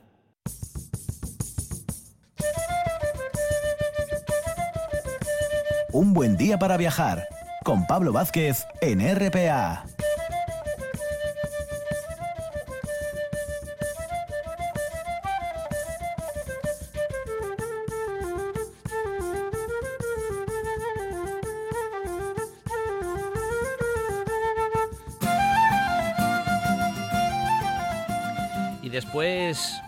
Andar en bici, que nos agotamos un poco, vamos a bajarnos de la bici y vamos a ir al Concello de Mieres, donde, bueno, una de nuestras corresponsales en Mieres habituales, bueno, que ya ha estado en el programa en varias ocasiones y nos ha tratado varios, varios temas, incluso también, digo yo, fuera de Mieres, es la historiadora del arte María Fernanda Fernández, ahí en los equipamientos turísticos de Mieres. Ella tiene mucho que contarnos y hoy nos va a llevar específicamente a un lugar del Concello de Mieres, en la zona de Ujo. Pero primero, muy buenos días, María Fernanda. Muy buenos días, Pablo, y muy buenos días a todos. Un placer estar aquí otra vez. No, un placer que tú estés aquí otra vez, ¿eh? unos, unos Cuidado. minutos de unos minutos de radio para para hablar, en este caso, de bueno, de unas de esas joyitas que tenemos ahí arquitectónicamente hablando, que a veces a lo mejor pasa más desapercibida, no debería, ¿eh? y vamos a darla a conocer o vamos a poner nuestro pequeño granito de arena, como muchas veces decimos aquí en el programa, para darla a conocer y que la gente, una vez que vaya a Mieres, se acerque también a, a Ujo y conozca esta, esta iglesia que tiene mucha historia por detrás, ¿eh, María Fernanda. Pues mira, eh, es un templo este de Santa Eulalia o Santolaya, porque tiene mucho arraigo en Asturias. Eulalia lleva un nombre muy característico y muy asturiano, muy guapo. Y tanto. Eh, esta iglesia parroquial de Santolaya de, de, de Ujo, eh, dices tú bien, es una joya un poco desconocida.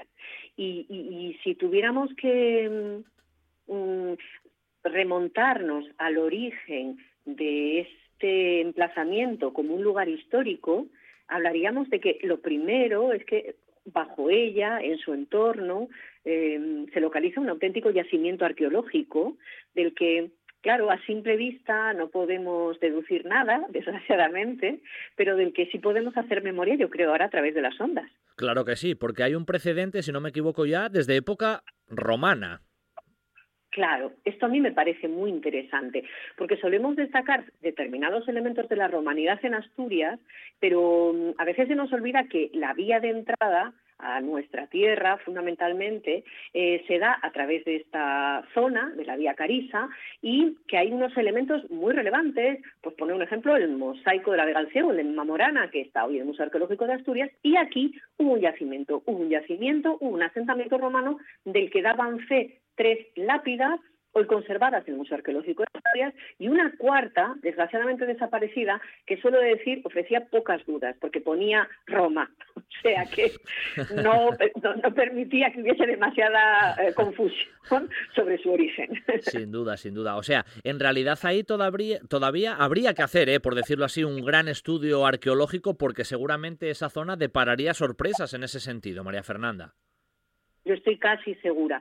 Hay un interesante artículo del profesor e historiador Ernesto Burgos sobre el conjunto epigráfico de, Ujo, porque es muy valioso, muy interesante y aparecen eh, nombres eh, que, ya, forman parte de nuestro imaginario, el, gallo sulpicio y demás. Pero yo diría que, por supuesto, aún queda por hacer un trabajo arqueológico. Un trabajo arqueológico que sería muy relevante porque nos pondría sobre la pista de algo que tampoco podemos ver casi en su superficie, salvo por un elemento que está un poquito aislado, pero que tuvo que tener una trama que lo rodeó. Y me refiero a una joya dentro de la joya, una lápida que se conserva en el interior del templo, en el muro de la epístola a la derecha, eh, colgado de la pared, y que muchos cuando entran no ven, porque suelo decir que la historia no siempre eh, nos arroja sus elementos más visibles con luces de neón ni musiquilla de fanfarria. Así que hay que escrutar para poderla ver bien.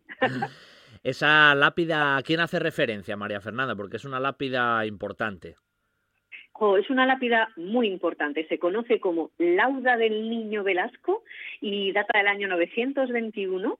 Se encontró en una excavación que se hizo en el año 1956 en el entorno del templo entre otras pequeñas sepulturas alineadas. Entonces es lo único que conservamos de una necrópolis cristiana del siglo X que debe de ser la que le correspondía al templo llamado en la donación de Otoño I a Frominio, el primer obispo de León, en el año 860, lo que llamaban la iglesia de Santa Eulalia de Usio. Eh, así, es muy interesante porque hoy sería como el eslabón entre la romanidad y el templo de factura románica que se conserva parcialmente. Sí, pero María Fernanda, al final, en resumen, lo que estamos comentando es que desde época romana, en ese espacio físico, ha habido una ocupación, eh, unas construcciones, una necrópolis, la propia iglesia, lo que hoy vemos, al final, eh, muchos siglos de historia apilados en un espacio físico común me parece muy, muy guapo en relación con esto que dices, algo que muchas veces los historiadores y los historiadores del arte usamos como término, y que mm, ese espacio lleva un palimpsesto. O sea, se han escrito renglones sobre, sobre un, vamos a decir, documento antiguo. Y si uno va escrutando esos renglones, va viendo la evolución de una historia, en la que hay romanidad, en la que hay un siglo noveno décimo, y en el que aparece, yo diría, con un brillo espectacular, la obra del siglo XII, que fue la que mereció, eh, allá por el 23 de julio del año 1923, ser declarada Monumento Nacional, que era algo que no se daba con demasiada frecuencia hace casi un siglo, pero que realmente fue, pareció obvio eh, protegerlo, ampararlo de este modo. ¿Qué conocemos de lo que fue esa joya románica del siglo XII y qué vemos que perviva de esa joya en la actualidad, María Fernanda?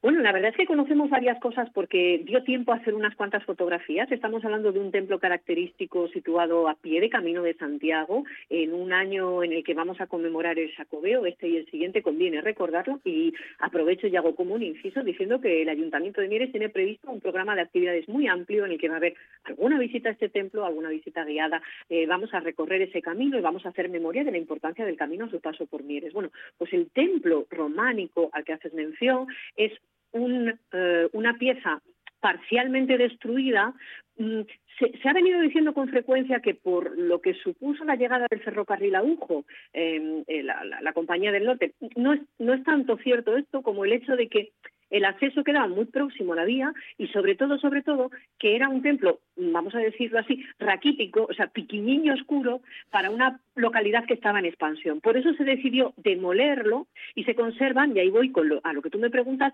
tres piezas eh, fundamentales, que son la portada, que hoy está en el muro norte, el ábside, que sobresale al este, y el primitivo arco de triunfo, que se colocó como embocadura del nuevo ábside con muchísimo acierto. O sea, quedan tres cuestiones o tres aspectos, tres elementos que perviven de lo que era la traza original o la estructura original del templo románico.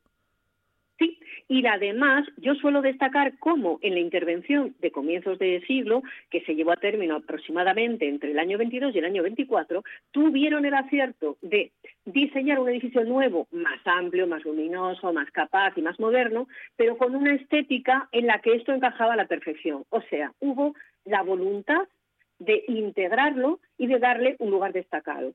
Y eso, creo que lo sabes tú bien, no siempre sucede. eso es verdad. no siempre sucede. Así que la escala está hecha para que esas piezas eh, destaquen a la perfección. La portada, de la que yo siempre destaco, el maravilloso capitel que representa a Daniel en el Foso de los Leones. Precioso. La precioso y, muy interesante porque en ese tiempo em, eh, era una imagen que entendía todo el mundo, como hoy algunas personas entienden según qué logos y no necesitan mayor explicación. Eh, la excedra original, que no ha sido modificada, que tiene exteriormente una moldura con ese taqueado jaqués o el ajedrezado tan característico de ese periodo, y luego el arco de triunfo que a mí siempre me maravilla porque tiene una auténtica filigrana de talla muy bien conservada, a diferencia de los otros elementos, por el hecho de haber estado siempre a resguardo de la intemperie. Claro, eso es un aspecto importante. ¿eh? Lo otro, al fin y al cabo, estaba mirando hacia la calle, con lo cual el desgaste es mucho mayor que esa segunda parte que tú, que tú nos mencionabas, que al fin y al cabo, digamos, la temática románica está, está bien presente en muchos aspectos, en esas palmetas, en esos cizagueados, en esos rollos zamoranos que también se llaman. Es decir, el repertorio románico es bien reconocible a simple vista, vamos a decirlo así, María Fernanda. Por supuesto, y también tuvieron el acierto, por eso digo, es como si se hubieran adelantado a la Carta de Venecia, tuvieron el acierto de que el aparejo, o sea, la, la obra nueva, tuviera un aspecto similar, pero desde luego que se pudiera diferenciar a simple vista, para no engañar, podríamos decir, que es algo que quizás hoy parezca obvio, pero hace un siglo no lo era tanto. Entonces, esa arenisca dorada original, más deteriorada, la verdad es que bastante erosionada en algunos puntos, contrasta con otro aparejo de un tono similar, pero no idéntico, para evitar el engaño. Y del mismo modo, en la decoración nueva se le hacen guiños a la antigua, pero modifican, por así decir, la escala, para que de nuevo no haya confusión, e incorpora otra cosa que me encantaría destacar, si aún tenemos un segundo. Claro que sí. Y es, cómo eh, se eh, intentó inspirar del mismo modo en los medallones propios del ramirense como guiño a Santa Cristina de Elena, que realmente está muy cerca, para eh, incorporar y sumar esas referencias historicistas que tan del gusto eran vamos a decir, estético de finales del siglo XIX y de comienzos del siglo XX.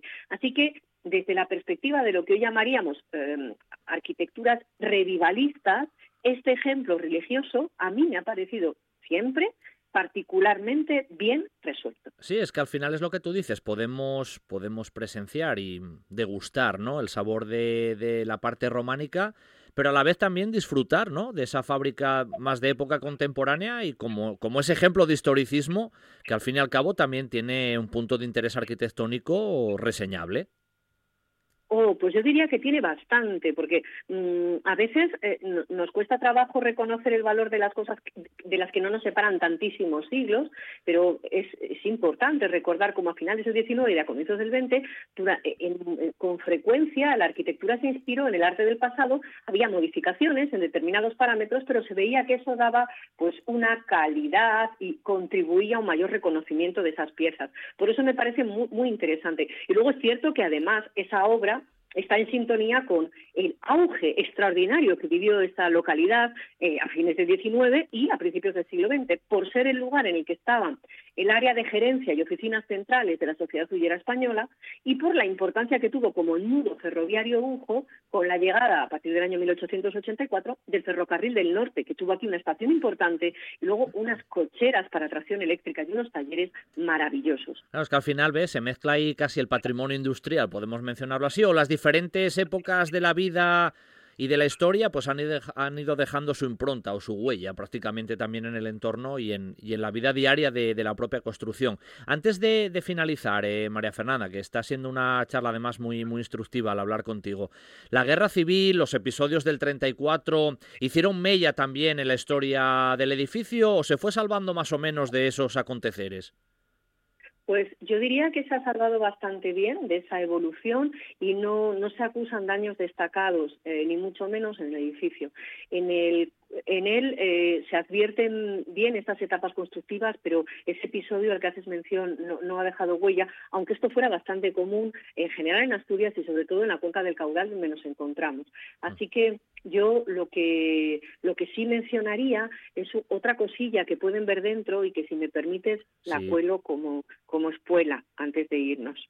Claro, por supuesto que tienes, por supuesto. Bueno, pues este micrófono es tuyo, María Fernanda, ahora mismo. No, no, no, es tuyo, es tuyo. Me estoy colando yo.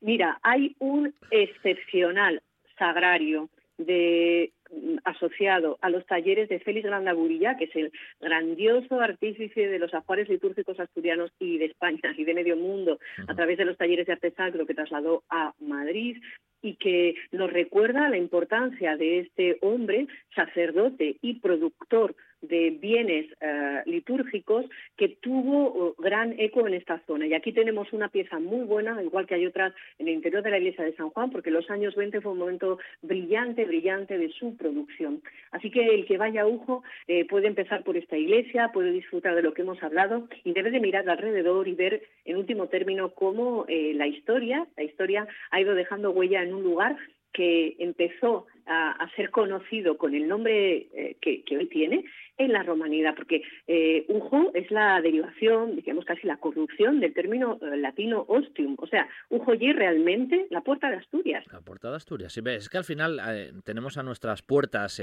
auténticas joyas, ya lo decíamos casi al principio de, la charla y, no nos percatamos, María Fernanda. Por cierto, ya que te tengo hoy aquí y en este último minuto, ¿cómo, bueno, cómo están las perspectivas a nivel de los equipamientos turísticos de Mieres de cara a este próximo verano? ¿Se está moviendo el cotarro? ¿La actividad no se para a pesar de la pandemia. ¿Cómo, cómo lo ves desde tu punto de vista también, María Fernanda? Ay, voy a empezar con un suspiro. Mira, eh, en, esta, en este momento en concreto, Mieres ha entrado otra vez en un cierre perimetral. Esto hace o complica nuestro trabajo cotidiano. Aún así lo seguimos haciendo y hemos notado que hay un mayor interés de la gente que reside en el Consejo por conocer sus recursos, cosa que es siempre valiosa. En eso no hay duda posible. Algo tenemos que ver nosotros en eso también, seguro, ¿eh? te lo digo yo, María Fernanda. Claro, yo creo que la gente está empezando a fijarse en lo que le rodea y a buscar información. y en vez de pensar en un desplazamiento mayor, pues está reconociéndose en lo que le rodea. Ahora bien, yo creo que el verano es prometedor. Si pensamos en cómo fue el verano pasado, em, yo diría que hay eh, razones para esa ilusión. Yo lo que sí creo también es que Asturias seguirá siendo para muchos sinónimo de un lugar seguro en el que pueden disfrutar de la naturaleza de la cultura, del patrimonio, pero yo creo que también hemos aprendido la lección mm, de ese, ese optimismo que vivimos al que luego sucedieron etapas otra vez un poco complicadas. Así que me imagino que va a ser, em, no va a ser nunca la normalidad, ni siquiera la nueva normalidad. Me conformo con que sea algo parecido a la normalidad. Pues sí.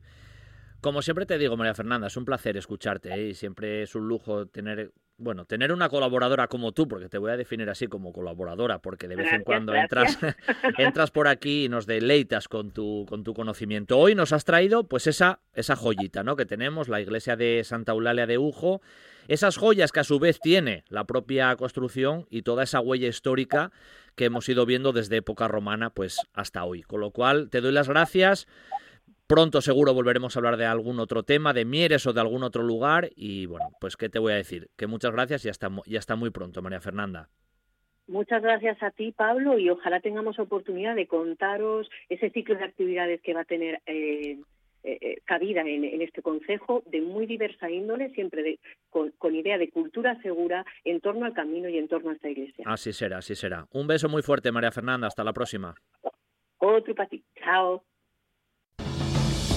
Ven a conocer el Cuetú, el Museo de la Guerra Civil Española y de la historia bélico-militar del país. Considerada como una de las mejores colecciones privadas de España y en continuo crecimiento. El Búnker de Lugones, el mejor conservado y de mayores dimensiones del norte de España. Y la colección militar de Coyoto, formada por cuatro grandes colecciones particulares y que empieza a ser considerada como una de las mejores de la Guerra Civil Española. Reserve visita en el 984 100 100 o en el 670 333 111. Museo del Cuetu. Historia de Asturias. Historia de España. Si piensas en chocolate, piensa en Argüelles. El chocolate nuestra pasión. Nuestro secreto, la selección de los mejores cacaos del mundo. Descubre todas nuestras variedades y sumérgete con cada bocado en un mundo de sabores, de recuerdos, de sueños. Desde 1912, el chocolate artesano está en Gijón. Piensa en chocolate. Piensa en Argüelles.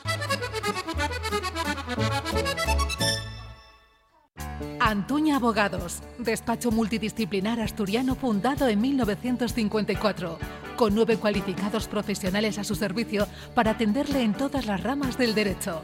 Localícenos en www.antunabogados.es. Estás escuchando, escuchando RPA, RPA, la radio autonómica de Asturias. La nuestra.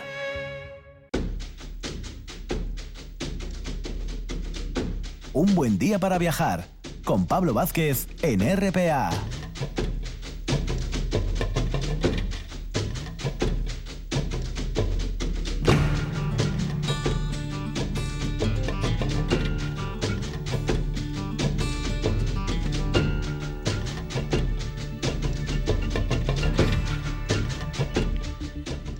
Después de la ruta en bicicleta y de acercarnos con María Fernanda por la iglesia de Santolaya de Ujo, vamos a hacer otro recorrido casi general por diferentes puntos de Asturias, teniendo como protagonistas a esa construcción tan representativa del paisaje etnográfico astur que no es otro que el hórreo y la panera, para hablar de unos hórreos historiados, vamos a llamarlo así, o con anécdotas particulares a lo largo y ancho del territorio. Un especialista en estas cuestiones ya ha pasado por aquí en una ocasión, es Fernando Mora, es historiador y ya nos acompaña en esta mañana para cerrar este sábado 17 de abril. Muy buenos días, eh, Fernando. Hola, buenas, Pablo, ¿qué tal? Oye, un placer ¿eh? que estés por aquí después de unos cuantas semanas o meses ya, porque pasa el tiempo volando, Fernando, para hablar otra vez de, de hórreos, pero tal vez de unas historias más anecdóticas, ¿no? O cuestiones curiosas con respecto a los hórreos, a esas historias que aparecen representados en ellos, o precisamente a esas curiosidades que algunos de ellos tienen. Sí, claro, tenemos que darnos cuenta de que de que estas construcciones han formado parte de la vida en todos los aspectos de los pueblos, ¿no? Entonces, eh, hay varios muy curiosos y varios que, bueno, están envueltos en, en anécdotas muy curiosas que formaban parte de, de la vida de los ciudadanos de los pueblos, ¿no? Genial, pues ¿por dónde, ¿por dónde nos aconsejas empezar hoy? Venga, vamos a hacer ahí un recorrido casi por la geografía Astur. ¿Por dónde, por dónde empezamos, Fernando? Tenemos, mira, tengo aquí unos cuantos. El primero por el que quería empezar es un, el que llaman el hórreo de Casa del Alcalde, en Bañugues. Eh, es un hórreo que eh, probablemente se construyó a, a comienzos del siglo pasado Sí. y dicen las gentes del pueblo que está hecho con restos de un naufragio. Eh, tenemos que pensar en que en esa zona hay una tradición que se llama la rucha. La rucha es eh, la recogida de materiales traídos por el mar, naufragios o lo que trae, de forma tradicional por el pueblo. Es decir, que eran ya bastante más, ecolo más ecológicos que nosotros en ese aspecto. Ya reciclaban bastante más que nosotros, ¿no? Eh, sí, y está relacionado con probablemente con el hundimiento en 1899 de un barco portugués que cargaba unas 500 toneladas de, madera y barriles de resina. Entonces es probable, y lo dice la gente del pueblo, está muy bien explicado en un artículo de, de Nicolás Alonso, eh, que este hórreo eh, puede estar probablemente eh, realizado con piezas de barco.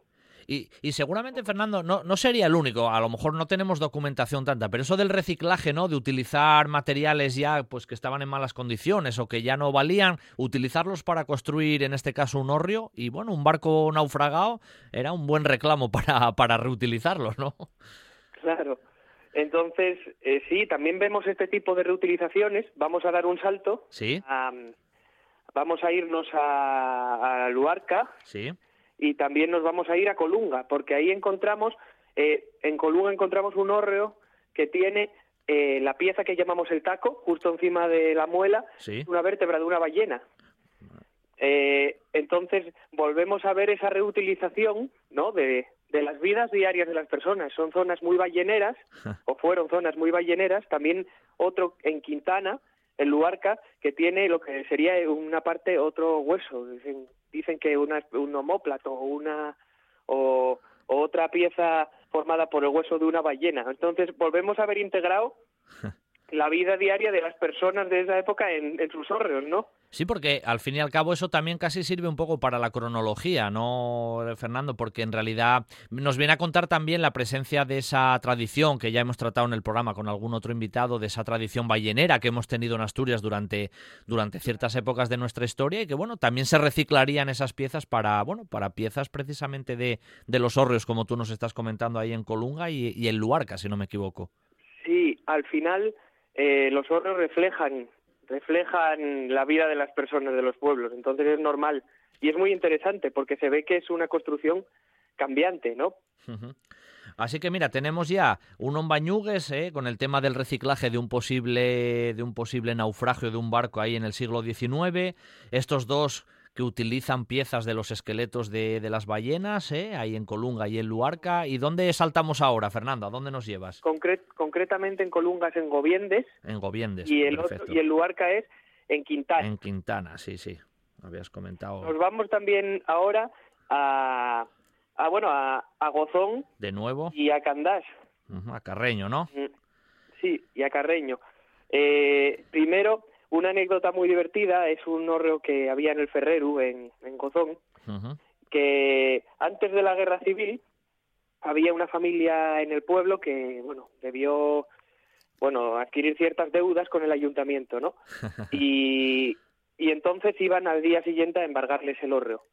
Entonces el pueblo, las los habitantes del pueblo, entre ellos el cura, por la noche se, se levantan, desmontan el hórreo eh, y lo esconden en, en, la capilla del pueblo. y, y, plantan eh, un huerto de berzas, ¿no? Donde estaba el... El hórreo. Sí, para que no se lo embargaran. Entonces, al día siguiente, el alguacil aparece y busca por todo el pueblo, el hórreo no está, y, y le pregunta al cura concretamente, ¿el hórreo este dónde está? Y el cura le responde, en casa Dios. y, realmente no mentía, ¿no? Porque, porque estaba oculto en la, en la iglesia, ¿eh? Villa. Oye, que fueron, que fueron rápidos, ¿eh? Porque al fin y al cabo, en una noche se pusieron ahí, plantaron el huerto, les verces, y cuando vino el alguacil por la mañana ni no había nada, nada más vieron ahí, toparon ahí nada más el huerto. Sí, hay muchas historias con, con el hórreo de ese tipo. también no sé exactamente la referencia, pero hay referencias de algunos que se jugaron a las cartas, en partidas de cartas, en, los chigres. No me digas. Eh, sí, alguno. Y luego quería hablar también de un par más.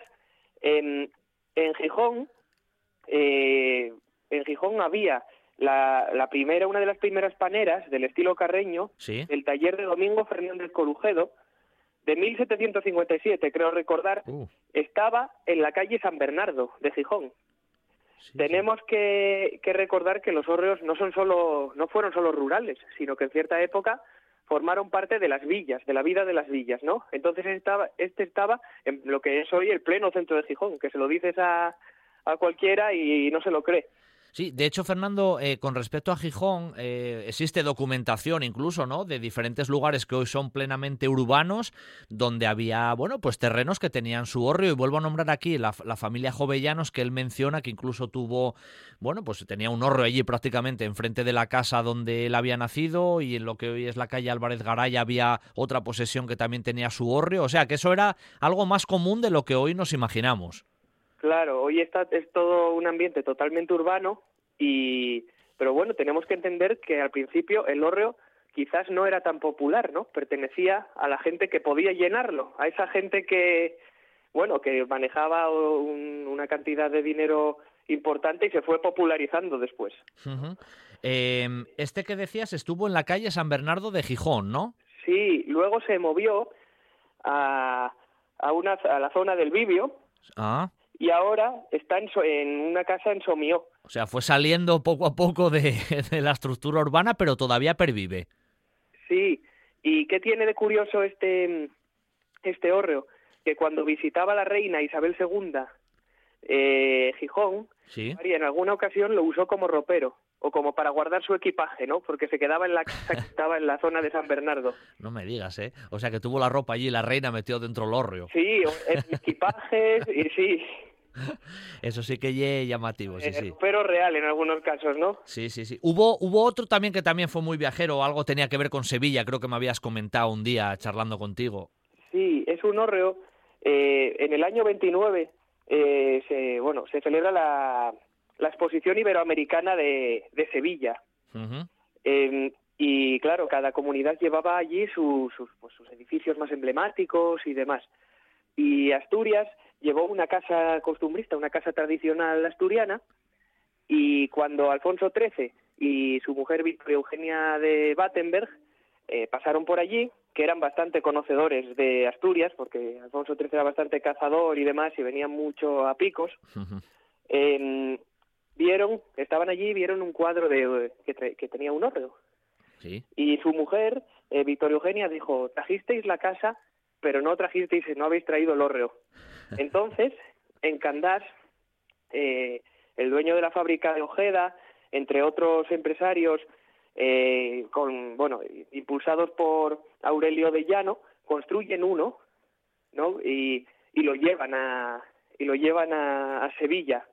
O sea que tuvimos un hórreo asturiano en Sevilla puesto allí, que viajó kilómetros para, para estar puesto allí y luego volvió a, a Candás. Es el hórreo que se conoce como de la Fuente de los Ángeles. Sí, sí, sí, pero bueno, bien, bien viajero en este caso también. Eh, por cierto, Fernando, que nos estás contando unas anécdotas súper curiosas de, de estos hórreos, algunos jugados en partidas de cartas, temas de, de huesos de ballenas, eh, de naufragios, este viajero en Sevilla, la, que tiene relación con Isabel II, pero luego también a lo largo y ancho de, Asturias, y tú has tratado mucho estos temas, a veces de esos llamados hórreos historiados, nos encontramos también a veces esos reflejos, ¿no? De, acontecimientos históricos que están tallados en la propia, bueno, en la propia madera de, del hórreo y que quedaron ahí también como reflejo hoy histórico.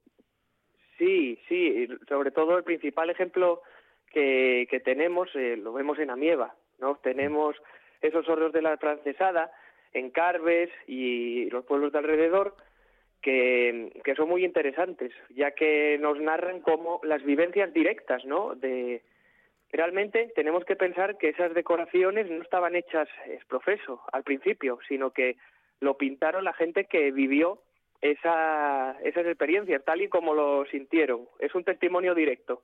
Sí, sí, eso quedó ahí un, un reflejo. En Amieva dices que sobre todo hay varios ejemplos en ese sentido, o es específicamente uno, Fernando. No, hay varios, hay varios y se pueden se pueden visitar en el pueblo de Carves, por ejemplo, Carves, hay ¿eh? unos dos o tres que se pueden visitar y, y ahí nos vamos a encontrar hay hay la verdad que hay diversas teorías, ¿no? Sí. En- eh, nos encontramos soldados con casacas, ¿no? Que, que mucha gente pues refleja con, con ese regimiento de Cangas, ¿no? En la guerra de la independencia. Y, y también nos encontramos eh, pues muchas personas que formaban parte de las milicias, chuceros se llamaban, ¿no? Que defendían los pueblos ante el ataque francés, y algunos incluso con montera picona. o sea que quedaron esos detalles que hoy, bueno, vistos hoy, son muy llamativos y al fin y al cabo mm, son una riqueza etnográfica, histórica y cultural, Fernando, en todos los sentidos. Sí, totalmente, totalmente. Es una cosa que es única, porque no solo la historia que, que tratan en los dibujos, ¿no? También el soporte es que no es un soporte cualquiera, ¿no? Eh, no es una no es una pared normal y corriente. Estás haciéndolo pues sobre ahorros del siglo XVII, sobre bueno, claro, una mano, ¿no? Sí, sí. A veces, a veces no nos damos ni cuenta, ¿no? Porque los asturianos como que es la imagen que tienes tradicional, ¿eh? Te asomas a la ventana y en los pueblos el hórreo, la panera, los tenemos ahí, pero no nos damos cuenta a veces de, del, bueno, de la riqueza, ¿eh? en ese sentido cultural que tenemos y que, bueno, que lo tenemos ahí a la puerta de casa, como tantas veces decimos aquí, Fernando. Sí, es normal, es normal porque es lo que tú dices, estamos muchas veces demasiado acostumbrados, ¿no? Eh, vemos esas decoraciones, esas tallas, eh, esos horros del siglo XVI, demasiado acostumbrados, diría yo. Yo creo que, pese a que hay muchísima gente en Asturias que los cuida y los valora, eh, debemos luchar por, por represtigiarlos, por darles el valor que realmente merecen como patrimonio que son. De hecho, vosotros, en las diferentes asociaciones que ahora estáis trabajando, estáis revalorizando eso y estáis poniendo un, bueno, pues un, cimiento muy importante en la salvaguarda de esos, de esos objetos que tenemos ahí, de esas piezas etnográficas de, primera categoría. Hoy, Fernando, te agradezco tu, tu, presencia una vez más con nosotros. Ha sido un placer escucharte ¿eh? y hacer ese recorrido por nuestra geografía, contando algunas de las anécdotas de algunos de esos curiosos que tenemos en nuestra, en nuestra Asturias. Seguramente hay muchos más y daría para, para muchas más secciones. Hoy lo dejamos aquí, pero muy pronto volveremos a hablar de hórreos y volveremos a hablar contigo. Fernando, muchas gracias y hasta el próximo. Muchas gracias a vosotros, un placer estar aquí.